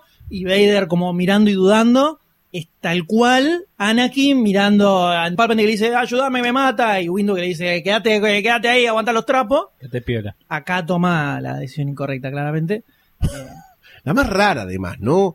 Porque en un momento es como que hila todo lo que le dijo de golpe Palpatine, que en ese momento él ya sabía que estaba atrás de todo lo que había hecho, todo el asesinato de Jedi en el Coliseo, en las guerras clónicas, los 10, 15, no sé cuántos años son de guerras clónicas, había pasado todo eso y Anakin es como que no, no lo pone en la balanza, es como que la decisión ahí como decís, ¿por qué lo mataste a Windu? Es como rara, es como no me cierra del todo. Eh, sí, es muy raro. Porque no sé si en ese momento también le dice él que yo puedo salvarla. Sí, le dice, le tira Le un... grita, yo puedo salvarla, yo puedo salvarla, matalo, matalo. Lo termina matando. Y después de toque le dice, bueno, ahora vamos a ver si entre los dos podemos ver cómo, cómo hacemos. bueno, después vemos bien cómo es esto, donde leemos Yo el mucho manual no tengo idea, pero igual no te prometo nada, ¿eh? No te prometo nada, igual le dice nada. Guarda, que puede fallar. Y es como que a ese momento tampoco se arrepiente, ¿no? O sea, no dice, loco, la recagué. Porque es el, es el hijo, fue engendrado por el Darkseid. Ahora que lo pienso, boludo, si el chavo no sabe ni siquiera cuidar la vida de esto, ¿por qué hizo vida? No, no, no tiene sentido eso. Si, Porque no, está no buscando tiene su muy aprendiz. claro. Está buscando a su aprendiz.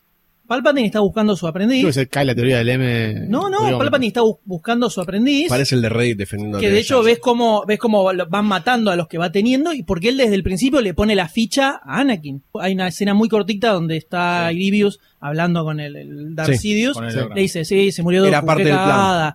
Pero no te preocupes, está, está bueno porque ya voy a tener un nuevo aprendiz mucho más joven y más poderoso. O sea, ya tenía la ficha puesta Anakin desde hacía bocha. Eh, Eso pasó hace 10 minutos, 10 minutos antes de la película. eso era antes de la primer, primer encuentro entre ellos. Por eso no era- dice- tampoco hace bocha, no es que en el no, episodio pero, uno está no, el pero vos fijate, sí, fíjate cómo el acercamiento de Palpatine con Anakin y el tipo le va arrimando el bochín desde el principio. Ni siquiera te digo en todo Clone Wars, que en Clone Wars, en la serie animada, está súper explícito Sí. Que hay un plan maestro de Palpatine para llevar al Darkseid a Anakin específicamente.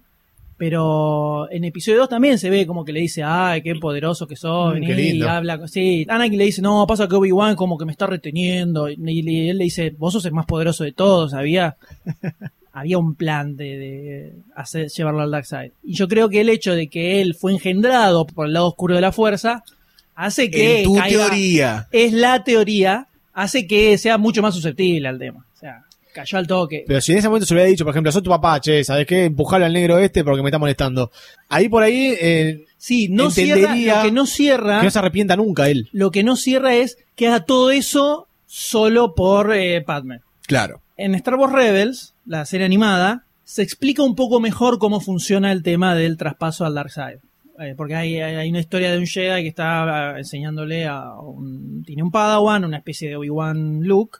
Entonces, lo que le dice es, cuando no tenés la disciplina suficiente, si vos te abrís a empezar a laburar y a empezar a hacerte más poderoso con la fuerza, te puede pasar que eso te termine corrompiendo y te terminás volviendo medio loco si no sabes cómo controlarlo. Por eso el tema de que de chiquititos le dicen, vos tenés miedo, tenés odio, todo ese tipo de cosas, no los dejan entrenar como Jedi porque si empezás a abrir tu cabeza a la fuerza y te empezás a ser poderoso con la fuerza, todas esas cosas que tenés hacen que te afecte de la forma incorrecta y te podás volver medio loquito. Es como la marihuana.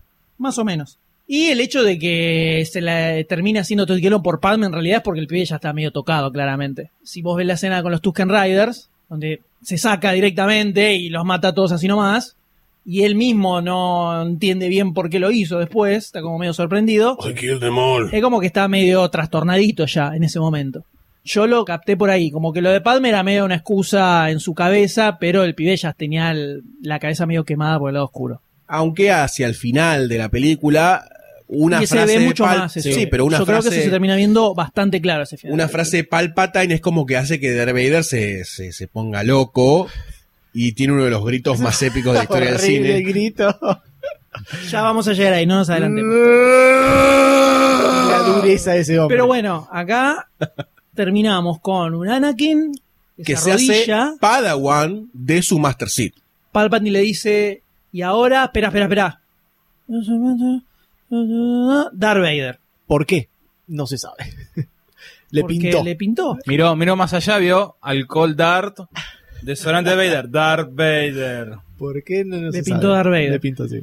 Darth Vader. Podría haber encontrado un porqué, no sé. El Darth, no, pero, pero el Vader podría haber encontrado, no sé, qué sé yo. Justificarlo de alguna forma, no sé. Quiere no decir ocurre. hijo en eh, coreliano. Y ahí vemos cómo nace Darth Vader, donde ya se da cuenta que un poco lo empomaron, ¿no? porque Sidious le dice, eh, vamos a ver si la podemos salvar. Greetings, young Jedi.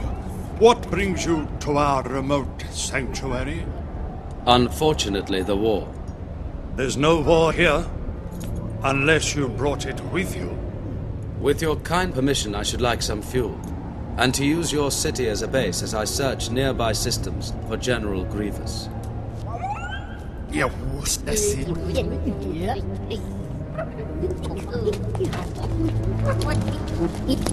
Yes, here.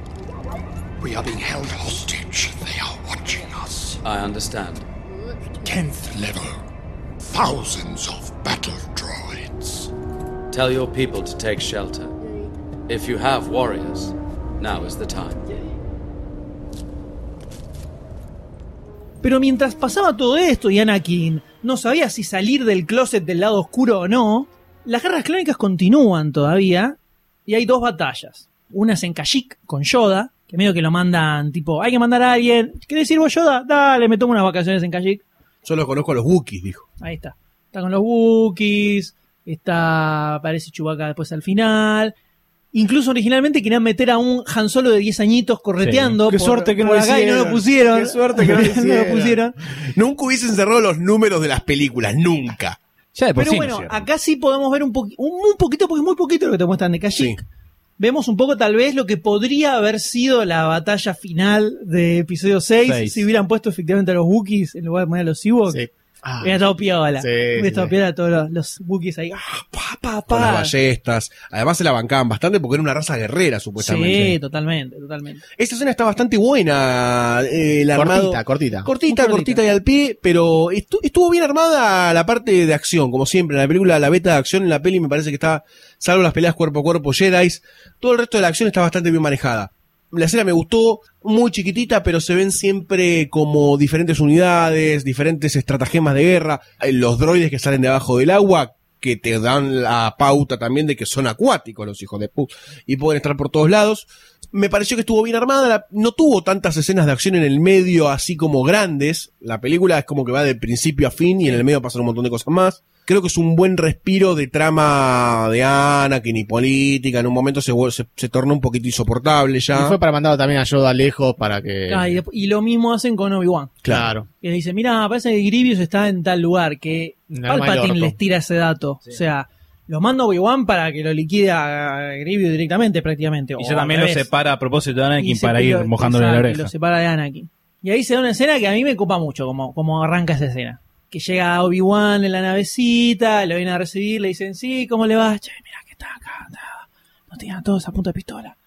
No te da problema, no te da problema. Son 10.000 Entonces le dice, soldados, 10.000 soldados. Entonces le dice, chao muchacho, chao, me voy, eh. Chao, chao. Se va a la nave sola y el chabón se queda ahí escondidito. Un genio, el detective O Obi-Wan. el detective, el inspector Obi-Wan. Es como el gran constructor de momentos eh, grosos, Obi-Wan.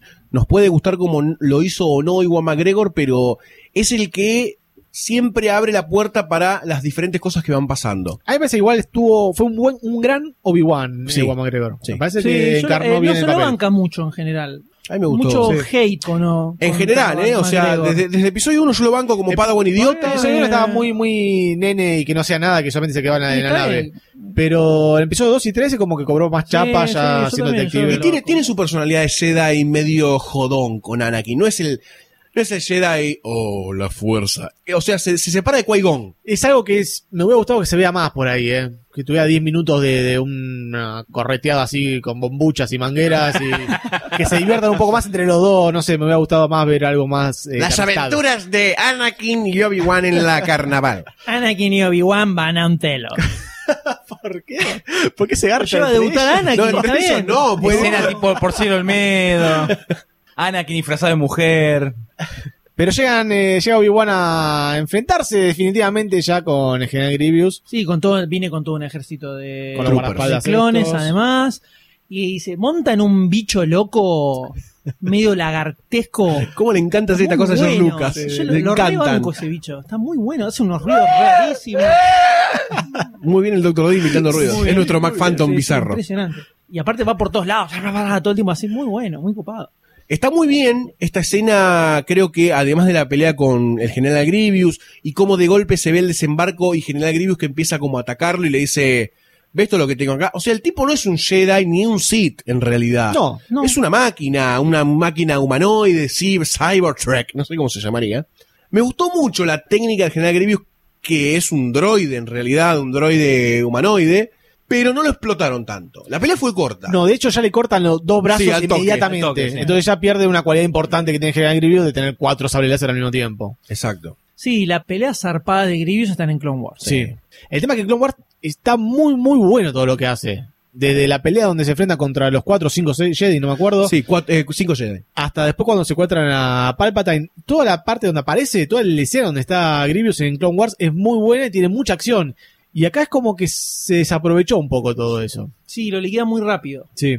Eh, no, nunca lo llegás a ver tan amenazador como se lo ve en Clone Wars. Y no solo eso, también en Clone Wars no es solamente un- una figura de acción, Grievous, sino que es, es un estratega también, porque en la, en la escena en donde aparece hay como cinco Jedi acuartelados y él de a poco los va como liquidando, no de una forma psicológica, pero se les va acercando de a poco. No es que entra con los cuatro sobre láser girando para todos lados. De hecho mata primero que tiene más pánico, que sale corriendo y lo aplasta. Exactamente, una forma bastante animal, pero te muestra como una faceta mucho más calma de Grievous, como un estratega y un, un tipo que la piensa, no es que solamente tiene cuatro brazos y es un tipo que tose y va al frente.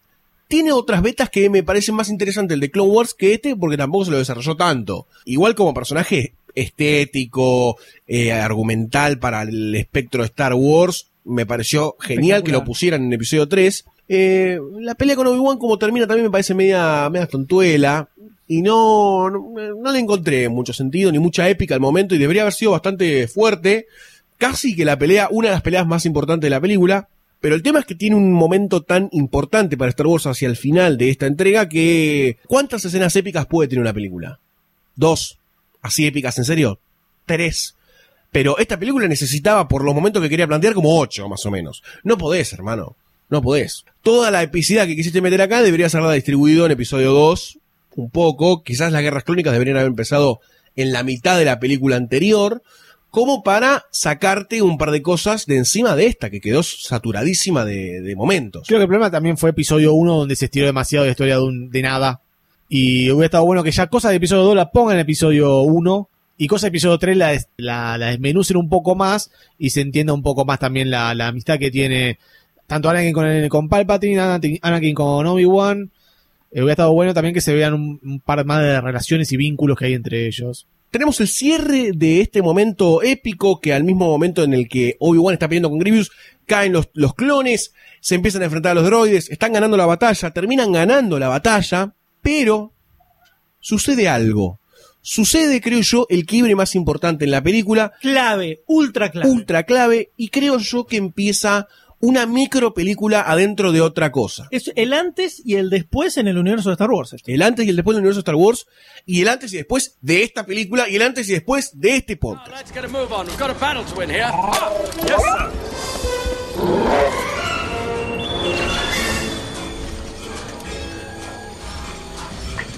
Commander Kelly. The time has come. Execute Order 66. Yes, my lord.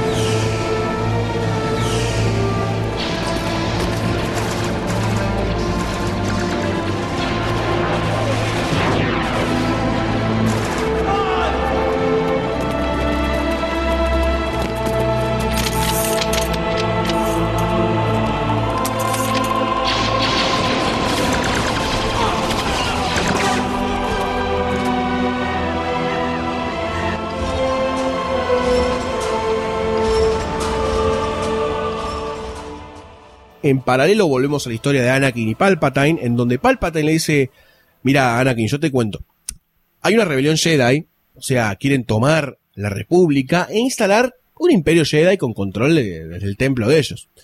Ok, ¿qué hacemos? Nos hacemos concha todos. Claramente. Entonces, por un lado se ejecuta la orden eh, 6, 66. 66. La orden 66. Order 66. Order 66. Le falta un 6, ¿no? Entonces, todos los troopers que vos amaste en Clone Wars, los amaste, ¿eh? los amaste en serio, tenías ganas Y de... además Sí. son clone troopers, o sea que estos son badas postas, no son Sí. los salames de, de la trilogía original que no va con un tiro, que eran seres humanos imbéciles. Estos eran todos clones zarpados. entrenados para matar. Todos esos clones, ejércitos gigantescos en la galaxia, se le dan vuelta a los Jedi. Entonces, a partir de que se ejecuta esta orden, empezás a ver tristemente escenas a lo largo de toda la galaxia, en diferentes planetas, en donde van asesinando a sangre fría y de una forma bastante más violenta de la que yo recordaba, a todos los Jedi, con los cuales algunos tenías más cariño o no, por lo que pasó en Clone Wars, porque tenías algún afecto gráfico por el Jedi, los hacen mierda a todos. Algun- Algunos con saña, porque van, se les juntan cinco y le, le tiraron el piso. Exactamente, Sí. de una forma muy violenta eh, empiezan a aniquilar, por ejemplo, al, al que banca los trapos contra General Grievous, que no recuerdo que es un, un hombre crema con pelado tipo Conehead. Sí, uno de los maestros. Uno de, los uno de los ma- maestros. uno de los maestros Jedi, que, que es el, uno de los que entrenó Yoda también. Es uno de los más badas de todos los Jedi. Es uno de los más badass después de Buster Windu, es uno de los que viene ahí nomás. Es uno sobreviviente de General Grievous. No sé si lo dijiste Es- sí, es el que, el que banca los trapos contra General Grievous en el Clone Wars hasta que vienen los troopers a rescatarlo. tenés otra escena en donde hay un planeta un poco boscoso, en donde a una piba le pone, a una piba, Estaba- a una, sí, estaba bastante bien. Bastante escotada. Tenemos esta Jedi en este planeta boscoso que le pegan un tiro, se cae y le empiezan a disparar de una forma sañosa, rodeándola en el piso. Todas las muertes son bastante dolorosas. Poca resistencia de los Jedi también. Sí, Sí, eso me, poca resistencia de Jedi. es que vos fíjate que la mayoría de las escenas, los Jedi al toque presienten algo, se dan vuelta y le clavan un tiro. Todo sucede muy rápido. O sea, cuando le llega la orden 66, saben que al toque tienen que matarlos porque los Jedi sienten un poco el movimiento de la fuerza. Vos fíjate, el maestro este, el que vi- viene por abajo, el Cowhead, vamos a decirle el Cowhead porque no recuerdo el nombre. El tipo cuando ve que no lo siguen, se da vuelta, entiende lo que pasa, pela Sabler, empieza a rebotar láser, pero lo hace mierda. No, no, no puede. Además, están todos rodeados, o sea, están en el medio de ejércitos clones que es imposible zafar. Es imposible zafar. Luego de mostrarte el asesinato a sangre fría de todos los Jedi, creo que viene el momento de mayor impotencia que sentí en el cine, de decir, quiero entrar ahí con un sable, por lo menos que me maten, pero hacer algo. Lo más desgarradora de la película. Sí, la escena, la, la peor escena de todas, que es cuando Anakin comanda varios escuadrones de clones entrando al, El templo con- Jedi al templo Coruscant. Jedi de, de Coruscant. Eh, yo creo que es una de las escenas más dolorosas por un montón de cosas. Primero, se te dieron vuelta todos los troopers, que amás. Después, Anakin comandando ese ataque. Acá Anakin ya está No, no, sí. Ultra. deschavetado completamente. Ya acá se le empiezan a ver los ojitos medios amarillos, ¿no? Medios como desorbitados. Sí, ya tiene ojeras. Ya tiene ojeras. Se ve una resistencia Jedi adentro del templo que evidentemente no son los maestros, porque los maestros están afuera peleando. Son o Padawans o, o- o, bueno, ni siquiera estoy hablando de los niños, ¿no? Sí, sí. Ni siquiera estoy hablando de los niños que tienen un nombre. Pendejitos. No, bueno, tienen un nombre más serio, pero los matan a todos. Y yo creo que acá es en Infante donde- me parece que le dicen. algo así. Infantes, algo así. Tiene un para nombre no- con I. Para no decirle pibe. me Claro. La escena es Señor Anakin, ¿va a protegernos a nosotros? Y dice, sí, pibe. Sí, se baja el sable láser y los mata a todos.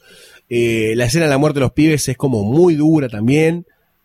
No tanto porque los pibes puedan ser asesinados, sino porque los mata Anakin además. Y porque son pibes que están siendo asesinados. Porque Claro, sí. muy, muy fuerte. Y, y acá es cuando se termina de destruir eh, a los Jedi en Kurosan. O sea, la, la- la presencia Jedi en Kurosan se pudre, se pudre para siempre. Y Yoda, en su uso de la fuerza, se da cuenta que al toque algo está pasando a nivel galáctico. La fuerza. Hay disturbance in the force. ¿No? Y, y el tipo empieza a sentir algo. Y cuando ve que los troopers de atrás dicen. Matemos al enano. Se da vuelta y banca los trapos, ¡pum! Y se va, y se escapa. Se puede escapar Con la ayuda de los Wookiees. con la ayuda de los Wookiees, que uno es Chewbacca.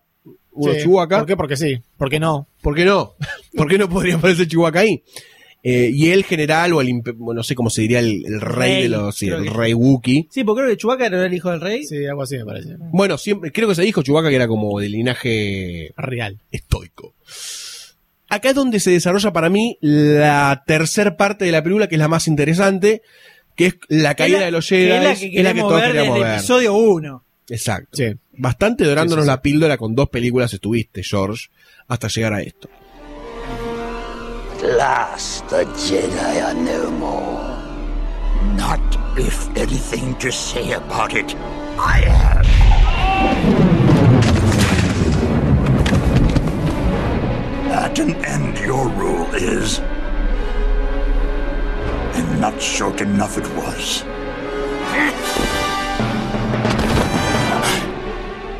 If so powerful you are, why leave? You will not stop me. Darth Vader will become more powerful than either of us. Faith in your new apprentice, misplaced maybe. As is your faith in the dark side of the Force.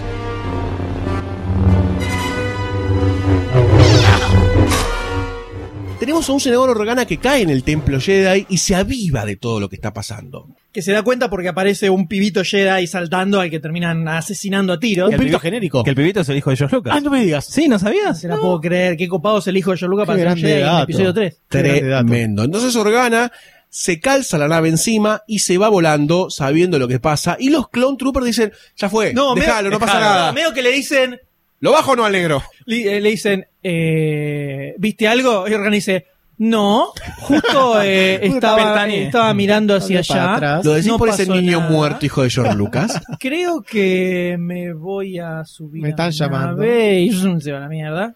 Entonces ahí tenemos la rápida reorganización rebelde. Ya ahí nace el núcleo que será el núcleo rebelde del futuro. Originalmente había una escena explícita en la cual estaba Organa, estaba Padme y había otros senadores que se juntan y básicamente dicen vamos a crear la rebelión, una cosa así. Ya vimos también esta escena cuando se juntan en la nave esta, con Organa, con Kenobi y Yoda.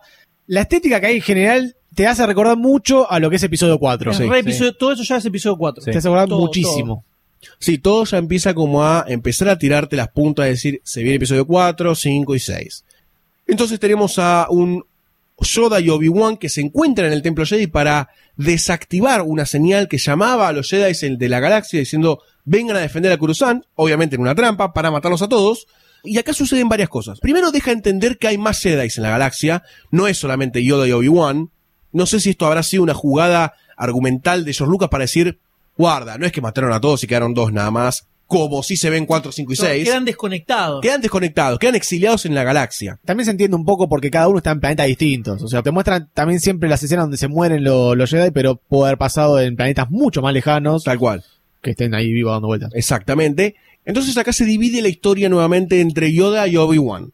Obi-Wan se va a Mustafá a buscar a Anakin que iba a matar a los separatistas y Yoda se va a la pelea eh, final, entre comillas, con Palpatine. ¿Con cuál quieren arrancar de, lo- de las dos betas argumentales finales? Saquemos Yoda encima rápido, porque porque más encima. chotita. Bueno, a mí igual la pelea entre Yoda y Palpatine me gustó bastante. ¿Te gustó? Me gustó bastante, sí, sí. O sea, para las que comparo contra atrás de la película, es la mejor. No quiere decir que sea la mejor película de Jedi que puedo imaginarme en la galaxia, pero para hacer una pelea entre Yoda y Palpatine hecho mierda, Bueno, Palpatine estaba bastante hecho concha. está no bastante era el, bien. Estaba el hecho Conde concha, Dooku. lo habían hecho concha, No sí, era sí. con Dooku. los dos usan bastante la fuerza, revoleándose Eso es, lo que, cosas. eso es lo que más me gusta de esta pelea. Sí, es, es como muy la de más maestros. claro, es muy de maestros. También hay que, hay que rescatar que hay un montón de sable láser en esta película. Sí. Hay muchísimo uso de sable láser todo el tiempo, cada 30 segundos. Está bueno también una que, que se use la fuerza, porque yo también en, la, en el episodio 5 decía que la fuerza era muy importante. De hecho, nunca le muestra un sable láser a Luke. Y siempre le explicaba de la fuerza, de la fuerza, de la fuerza. Está bueno que se vea un Yoda usando la fuerza en serio y no peleando con un sable láser y saltando para todos lados.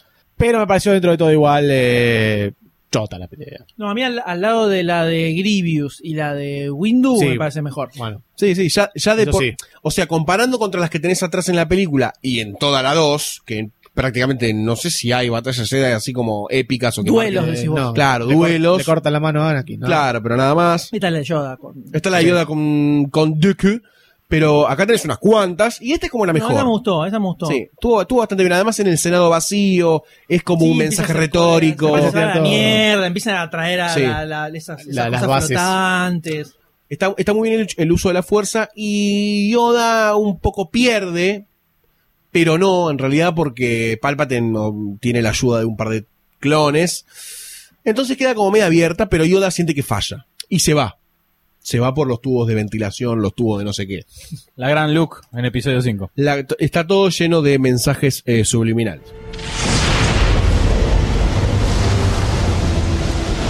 You will not take her from me! Your anger and your lust for power have already done that. You have allowed this Dark Lord to twist your mind until now. Until now, you have become the very thing you swore to destroy. Don't lecture me, Obi-Wan. I see through the lies of the Jedi. I do not fear the dark side as you do. I have brought peace, freedom, justice, and security to my new empire. Your new empire? Don't make me kill you. Anakin, my allegiance is to the Republic, to democracy! If you're not with me, then you're my enemy. Only a Sith deals in absolutes. I will do what I must. You will try. Ah! Luego de que Yoda es derrotado, entre comillas, por Palpatine, tenemos lo más importante de eh, la segunda saga de películas de Star Wars. En la conversión de Anakin Darth Vader a Darth Vader definitivo. Es la escena que George Lucas se imaginó en 1978 cuando estaba escribiendo episodio 5. Que es la batalla en el volcán entre Obi-Wan y Anakin, donde nace eh, Darth Vader. La destrucción de la persona Anakin. No Exacto. solamente ya de, de su conciencia, sino ya del cuerpo, ya queda de todo destruido y lo que se ve un poquito en episodio 5 cuando le baja el casco, lo primero que vemos. Que tanto Ya. se quería también. Sí, y acá ya vemos cómo Anakin ya está totalmente de la nuca. Sí. Súper corrompido por el lado oscuro, el pibe no está razonando claramente. Padme es bastante boluda, eh. En toda la película. En toda la película no se da cuenta, salvo acá cuando Anakin le dice, ¡Va, soy Sith! O sea, hermana, las date hormonas, cuenta. Las hormonas la tiene hermano. Date cuenta. Cuando la están ahorcando con la fuerza. Ay, creo que es malo el pibe este. No me convenía. Eh, y además ve Anakin se siente, siente una icardiada fuerte cuando Obi-Wan baja de la nave, ¿no? Y dice, pará, está haciendo Guantanara yo. Entonces Obi-Wan le dice, Anakin, todavía estamos a tiempo. A pesar de que mataste a todos los Jedi, a los Tusken Rider, A los pibitos. Claro, a todo, mataste a todo el mundo, hay tiempo todavía, podés cambiar, podemos salvar. Pero cuando ahorca a Padme, hay como un punto de no regreso y Obi-Wan dice, bueno, ya fue. Acá ya fue Se todo, pudre todo. Y arranca la pelea. Arranca la pelea. Dos meses entrenándose para esa pelea estuvieron. Arranca la Le pelea ellos. y se hace larga la pelea. Es como en un momento empiezan a revolearse los sables y toda la bola. Se hace un poco larga, se me hizo un poco chiclosa.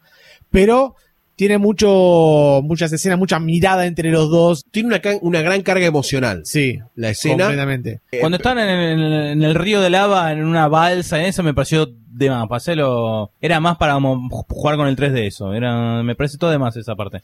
Que No, eso es lo que me hace más, como decías vos, eh, larga toda la Sí, escena. a mí se me hizo muy, muy larga. No, a mí me copó que hay partes donde usan mucho espada, hay partes donde usan mucho la fuerza, donde se revolea, te revolea para un lado, me revoleas a mí, agarran, se agarran cosas. Me sigo quedando con la pelea de Darth Maul, así todo. Creo que esta pelea agarpa el final. Eh, la de Darth Maul como pelea Jedi me parece mucho más piola y más copada. Co- Desde coreografía, si querés, no sé. Dual of the Fates de fondo, viste, como otra onda. Igual está buenísima, no se me hizo larga. A mí lo que me pasó fue que mm, no me concentré tanto en la pelea física, por decir una forma, porque constantemente estaba sabiendo que esto era el inicio de Darth Vader, era el inicio del Imperio, el inicio de Palpatine que se garcha a todos. Era como que no me estaba concentrando en la pelea. Y eso creo que es un, un punto a favor argumental de la película que haga que la acción sea como un vehículo que te cuenta lo que está pasando entre Obi-Wan y Anakin, que Anakin ya es completamente un Sith. Obi-Wan se da cuenta de eso, igual pelea con él, usando la fuerza y sabiendo que lo que tiene que hacer es lo correcto porque Anakin está desbordado. Toda esa carga emocional me parece que está bien distribuida en la pelea y hasta que llega el momento culmine, que, que es un poco resultado también de el Anakin in- irrespetuoso, irreverente, que Obi-Wan le dice, la decisión que vas a tomar ahora te va a hacer perder. Igual lo hace y pasa lo que pasa. hasta el momento donde empieza a gritar ya te odio, te odio, te odio. Ahí en ese momento él, eh, se siente mucho, mucho el lado oscuro ya súper presente en Anakin, que ya es irreversible, y aún así Anakin, eh, Obi-Wan no quiere matarlo, no quiere terminarlo. Lo deja ahí tirado porque es el querido Padawan. No solo eso, sino que en el medio de ese diálogo, una vez que... Después de cortarle los brazos Claro. y las piernas, ¿no? Un brazo porque le queda el mecánico que es con el que se va. Claro, le corta un brazo y las dos piernas, entonces Anakin queda completamente a la deriva de la vida, en las orillas de un río de lava, en donde se empieza a incendiar con un- casi como una autocombustión por el calor. You were the chosen one! It was said that you would destroy the Sith, not join them! Bring balance to the Force, not leave it in darkness!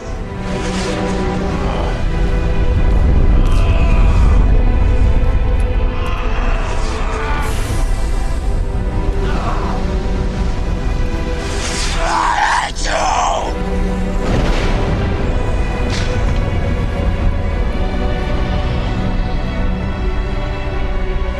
You were my brother, Anakin! I loved you!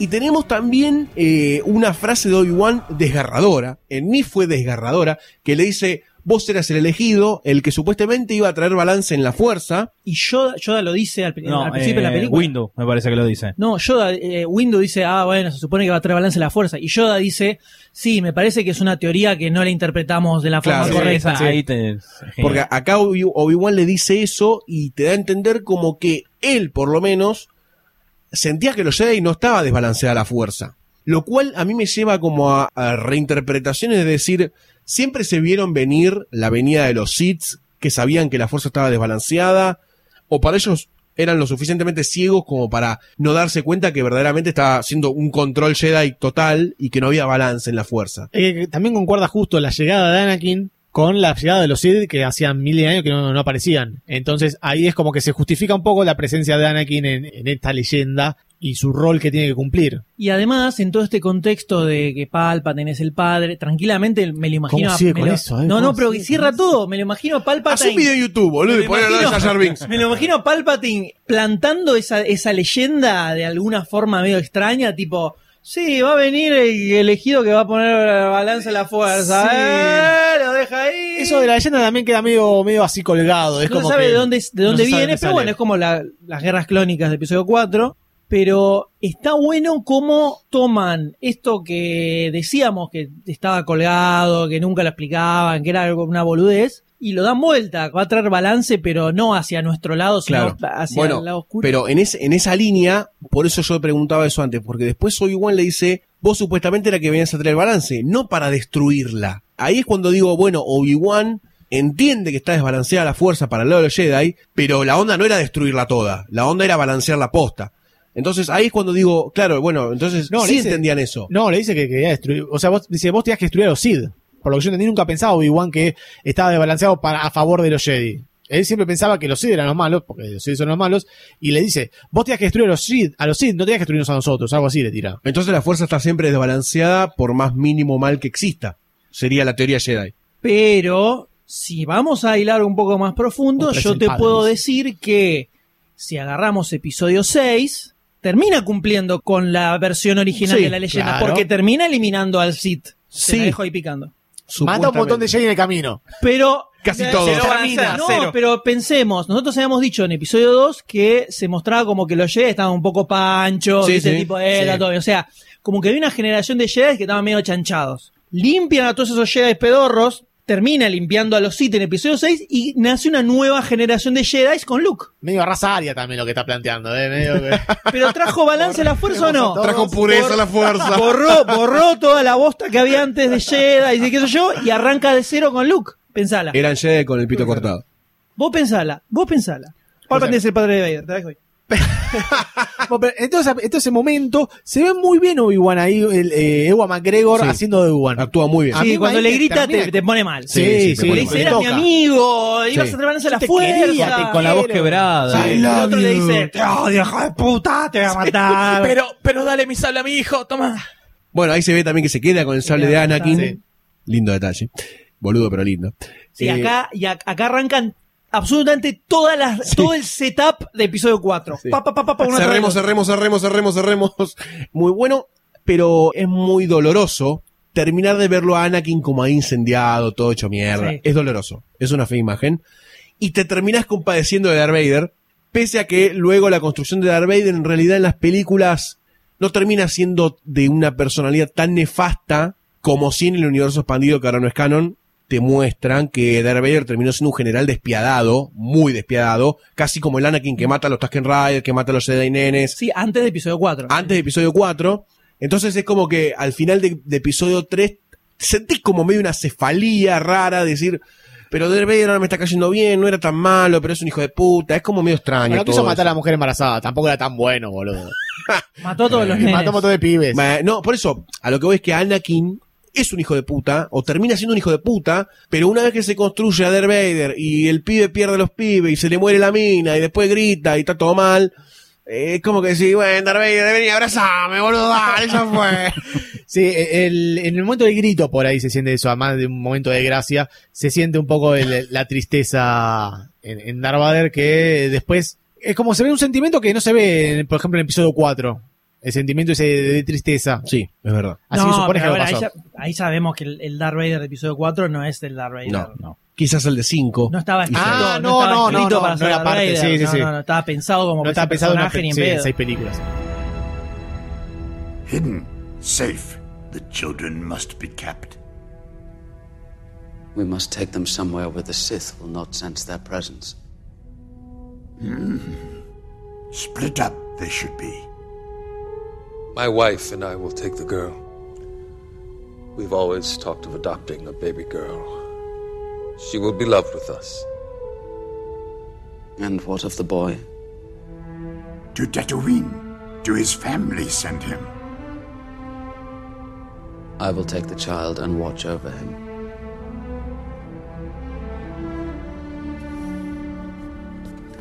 Until the time is right, disappear, we will. Luego de esta muerte macabra, de todo este dolor que plantea desde la Orden 66 la película de episodio 3, que me parece que es por lo único que episodio 3 es una de las mejores películas de esta trilogía, de esta última trilogía, tenemos como la de lo que decíamos hace un ratito, el cierre de compuertas argumentales para empezar episodio 4, empezar en sentido figurado, que es Obi-Wan volviendo con Padme y nacen los gemelos, nacen los gemelos que no sabían que eran gemelos, no o sea, pensaban que era uno, terminaron siendo dos. Padme muere porque no quiere vivir más. O Padme muere por un desbalanceo en la fuerza causado por Darth Vader, que es lo que le dice Palpatine, que yo lo que no sé es cuál de las dos es verdad, porque los robots no pueden sentir la fuerza, ni los desbalanceos de la fuerza no son susceptibles a la fuerza los robots, que es lo que le dice el robot a Obi-Wan, le dice, mirá, es como que está todo bien, pero perdió la voluntad de vivir, ¿no? Pero Palpatine, que según el M es el padre de Darth Vader, le dice, mirá, eh, murió, no pudimos hacer nada.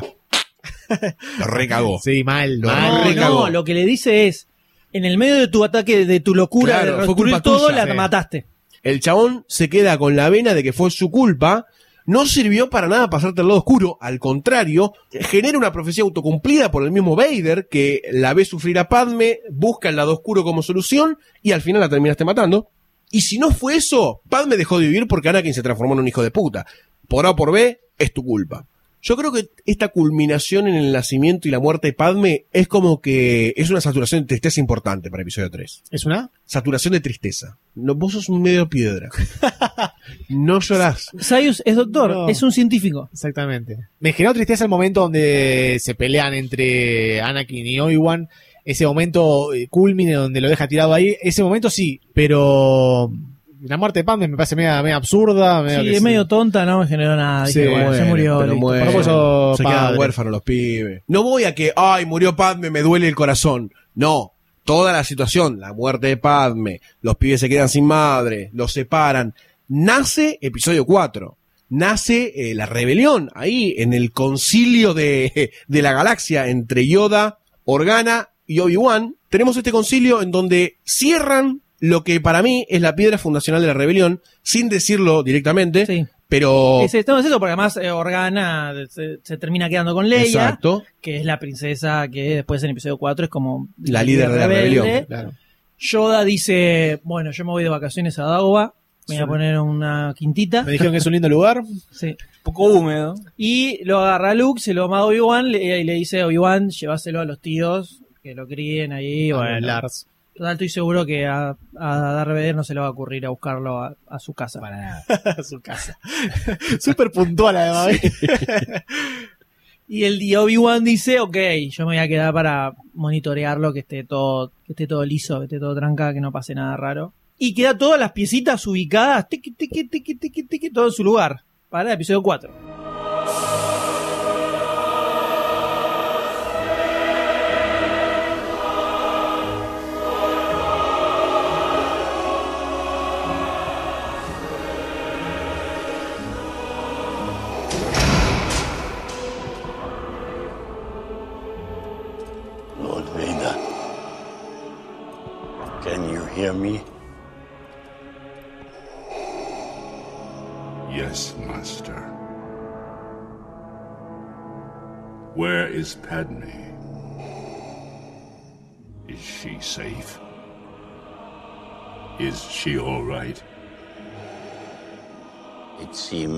In your anger you killed her.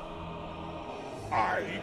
I couldn't have. She was alive. I felt it.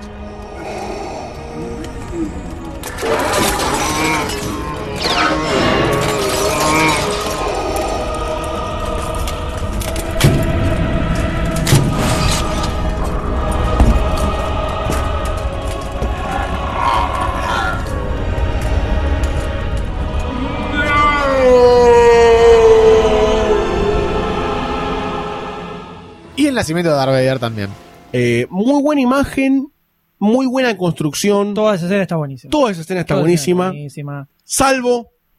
No sé si yo salvo. lo banco, No yo lo era banco. necesario, no Yo era necesario. Pero el grito fue como medio No, extraño. yo lo banco el grito. Además se para, se para, abre los brazos y dice, no, es muy Lo que pasa es que está duro Sí, está pero controlando el- la y en el- armadura. Y el enemigo se concha todo. Si no gritaba y rompía todo, estaba mucho mejor. Onda, grito, onda el silencio del grito del Padrino 3. Banco al final. grito. Claro. Me No, más no, banco el grito, el grito. No, Igual no te das cuenta que está gritando porque No le ve la tiene máscara. Tiene que hacer ruido. Es como un- Pero ve, de repente duro empieza a temblar así como cuando te agarra la, la cosa y se empieza a romper todo. Ahí tendría que haberlo matado a Palpatine. No, porque Palpatine es parte de la fuerza, la sabe usar. Pero tenía que haber matado porque por culpa de que vos me mojaste la oreja. No puede matarlo porque hay tres Ya películas sé, más después. pero ahí lo tendría que haber eh, la, la- la reacción natural. Ay, el no, otro no, porque le está diciendo que fue culpa de él. No, Claro. no. Él trató de fue hacer todo culpa lo de él, pero porque él, el otro lo, lo, lo fue pinchando para que pase al Pero es un oscuro. tarado, Naki, no te diste cuenta durante tres películas, es un No, pero pelotudo, no se da cuenta de nada, el chabón. Tiene el cerebro corrompido por el lado oscuro. O sea, ya el chabón quedó con la- muy trastornadito. Aparece Darth Vader, nace episodio 4, 5 y 6, cierran todo, y en un último encuentro entre Yoda y Obi-Wan, le tira otro nuevo cierre de las cosas que quedan medias colgadas, que es que Qui-Gon se comunicó con Yoda a través de la fuerza, desde el otro lado de la muerte. Entonces Yoda le dice, Yoda, Yoda, ¿me escuchás? por cobrar. Yoda, Yoda le dice a Obi-Wan, mantengámonos en contactos, te voy a dar entrenamiento para que vos puedas llegar a ese No se estado. de la- corte. Para que Obi-Wan pueda llegar a ese estado en la fuerza y encontrarse en el Edén de los Jedi.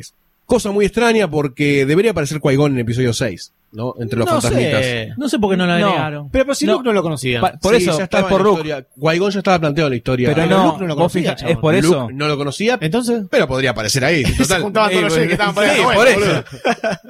Si aparece, No. aparece ah, el, eh, Darth Vader en la remasterización. Lo que es raro, claro, lo que es raro es el Darth Vader joven cuando Luke conoció a Darth ¿Sabes Vader viejo. George Lucas tiró la teoría de que era porque en realidad. Luke es un gordo drogadicto hijo de puta. Bueno, ya lo sabemos. Que lo reemplazó al, al actor original porque es cuando el Jedi está preparado para morir, es cuando su alma ahí pega el corte. Pega el corte. Después, de es ese momento no era más Jedi. Exacto, entonces ahí después ese Jedi al final cuando termina rescatando a Luke y tirando al emperador al Sí, pero en ese momento no estaba la, te- la tecnología, podía incluir la trilogía original con las precuelas. Entonces borró al, nue al viejo y metió a Hayden Christensen. Vale, convengamos que no es muy lógica en dos millones de cosas que aparecen en Star Wars. En las seis películas hay 700.000 cosas que engañan. Bueno, listo, no discutimos más entonces, boludo. No, ¿para qué No grabamos discutimos 12 podcasts? Master Kenobi, wait a moment. In your solitude on Tatooine, training I have for you. Training? An old friend has learned the path to immortality. One who has returned from the netherworld of the Force. Your old master. Qui-Gon? How to commune with him, I will teach you. Captain Antilles, Yes, Your Highness. I'm placing these droids in your care. Treat them well, clean them up. Have the protocol droids mind wiped. What? Oh no. Pero bueno, terminó. Termina Star Wars 3 Con la construcción de la Estrella de la Muerte de fondo. Con la construcción de Sí, la Estrella de con. Tarkin, ¿no? Un modelo. Sí, Al lado. alguien muy parecido al. Un modelo en CGI bueno. de Tarkin. Muy joven. Termina episodio 3. Yo creo que es la mejor película de esta segunda trilogía de películas planteada por George Lucas. Cierra por un montón de lados, desde, desde la acción, desde la, desde la grandiosidad, desde un montón de ideas que quiso plantear George Lucas en 4, 5 y 6, que acá las, las plantea, no tanto en 1 y 2, sí en la 3. Tenemos un montón de cosas épicas, eh, la pelea entre Obi-Wan y Darth Vader, Darth Vader aparece, eh, aparece Luke y Leia, hay un montón de cosas que se remiten a 4, 5 y 6, y además está bastante bien hecha. en general. Por eso yo creo que es la que más banco de la trilogía y me parece un muy buen cierre para una trilogía que no fue tan buena en general. A pesar de todos sus fallos que se pueden señalar a la legua, eh, esta película me parece gana porque logró lo que no lograron las otras dos películas, que es generar un momento emotivo en serio, generar un momento donde vos te sentís eh, identificado de alguna forma con alguno de los personajes por X motivo. Y acá vos tomás partido en- entre el momento de Obi-Wan y Anakin, como te pasó vos, que por ejemplo te pusiste al lado de Anakin en un momento diciéndole el pobre pibe que quedó corrompido y no, eh, y no entendía bien lo que pasaba, o te pones al lado de Obi-Wan donde, donde lo ve triste y le grita y se eh, explota en emoción y en llanto. Es algo que no se logró en ninguna de las otras dos películas, en episodio 1 y en episodio 2, y es algo que se logró muy bien en esta. Así que yo también me quedo con esta tercera entrega de la precuela. De la trilogía de precuelas, sí, yo también me quedo más con esta antes que con la 2, pero eh, me parece que suma mucho la carga emotiva de todo lo que te va preparando para episodio 4, que ya sabes que tenés el, el cariño con, con los personajes que acá tienen que aparecer sí o sí, que si no, no te pega ni con moco con episodio 4. Sí, estoy de acuerdo con lo que dice el D. Yo creo que acá no, no sé si tanto por la película, por el valor de la película en sí, sino porque cobra mucho de las dos precuelas anteriores y ya estás metiendo mucho de las películas que vienen después. Entonces, me parece que todas esas cosas se te juntan para que la película te pegue más. A mí la que más me cierra como película es episodio 1. Yo creo que episodio 3 tiene escenas muy piolas, pero también tenemos otra vez toda la interacción de Anakin con Padme, que es insoportable. El personaje de Padme, que es una pedorrada completamente al lado de episodio 2, donde le habían dado un poquitito más de chapa, incluso con escenas de acción. Acá es solo la embarazada que se queda lavando los platos y nada menos. más. Ni siquiera te mechan una escenita de senadora Badas, nada, nada. Se achanchó, le, le llenó la cocina de humo y se achanchó. pero está el nacimiento de Darth Vader. Es muy difícil no sentirse seducido por el lado oscuro. Nolis. Eh, sí, visualmente es la que más cierra de las tres, definitivamente, eh, y tiene momentos súper épicos. Yo creo que, que a lo largo de esta serie de podcast que analizamos, particularmente cada una de las películas, fuimos bastante justos con la 1, con la 2 y con la 3, analizando sus momentos buenos y sus momentos malos, que las tres lo tienen. Se nota la construcción de todas las películas hasta llegar al episodio 3, creo que funciona bastante bien. Me cierran muchas cosas que no me habían cerrado a la primera vez que las vi, mirando episodio 3, sumando Clone Wars en el medio y habiendo visto todas las películas y el debate y etcétera, etcétera, etcétera. Y el señor George Lucas decretó muy firmemente que esta era la última película del universo de Star Wars. En un montón de entrevistas le dijeron, pero vas a seguir lo que viene episodio 7, episodio 8, dijo, Star Wars es la historia de Anakin Skywalker y de Luke Skywalker. Entonces, luego de que se estrena esta película en el 2005, presenciamos el final de la saga cinematográfica de la Guerra de las Galaxias. Dale un beso. Hasta que sucede un hecho crucial Llegó el imperio. Corre, boludo. Donde vemos el nacimiento de un nuevo imperio. Pero esa historia, señores, queda para el próximo episodio.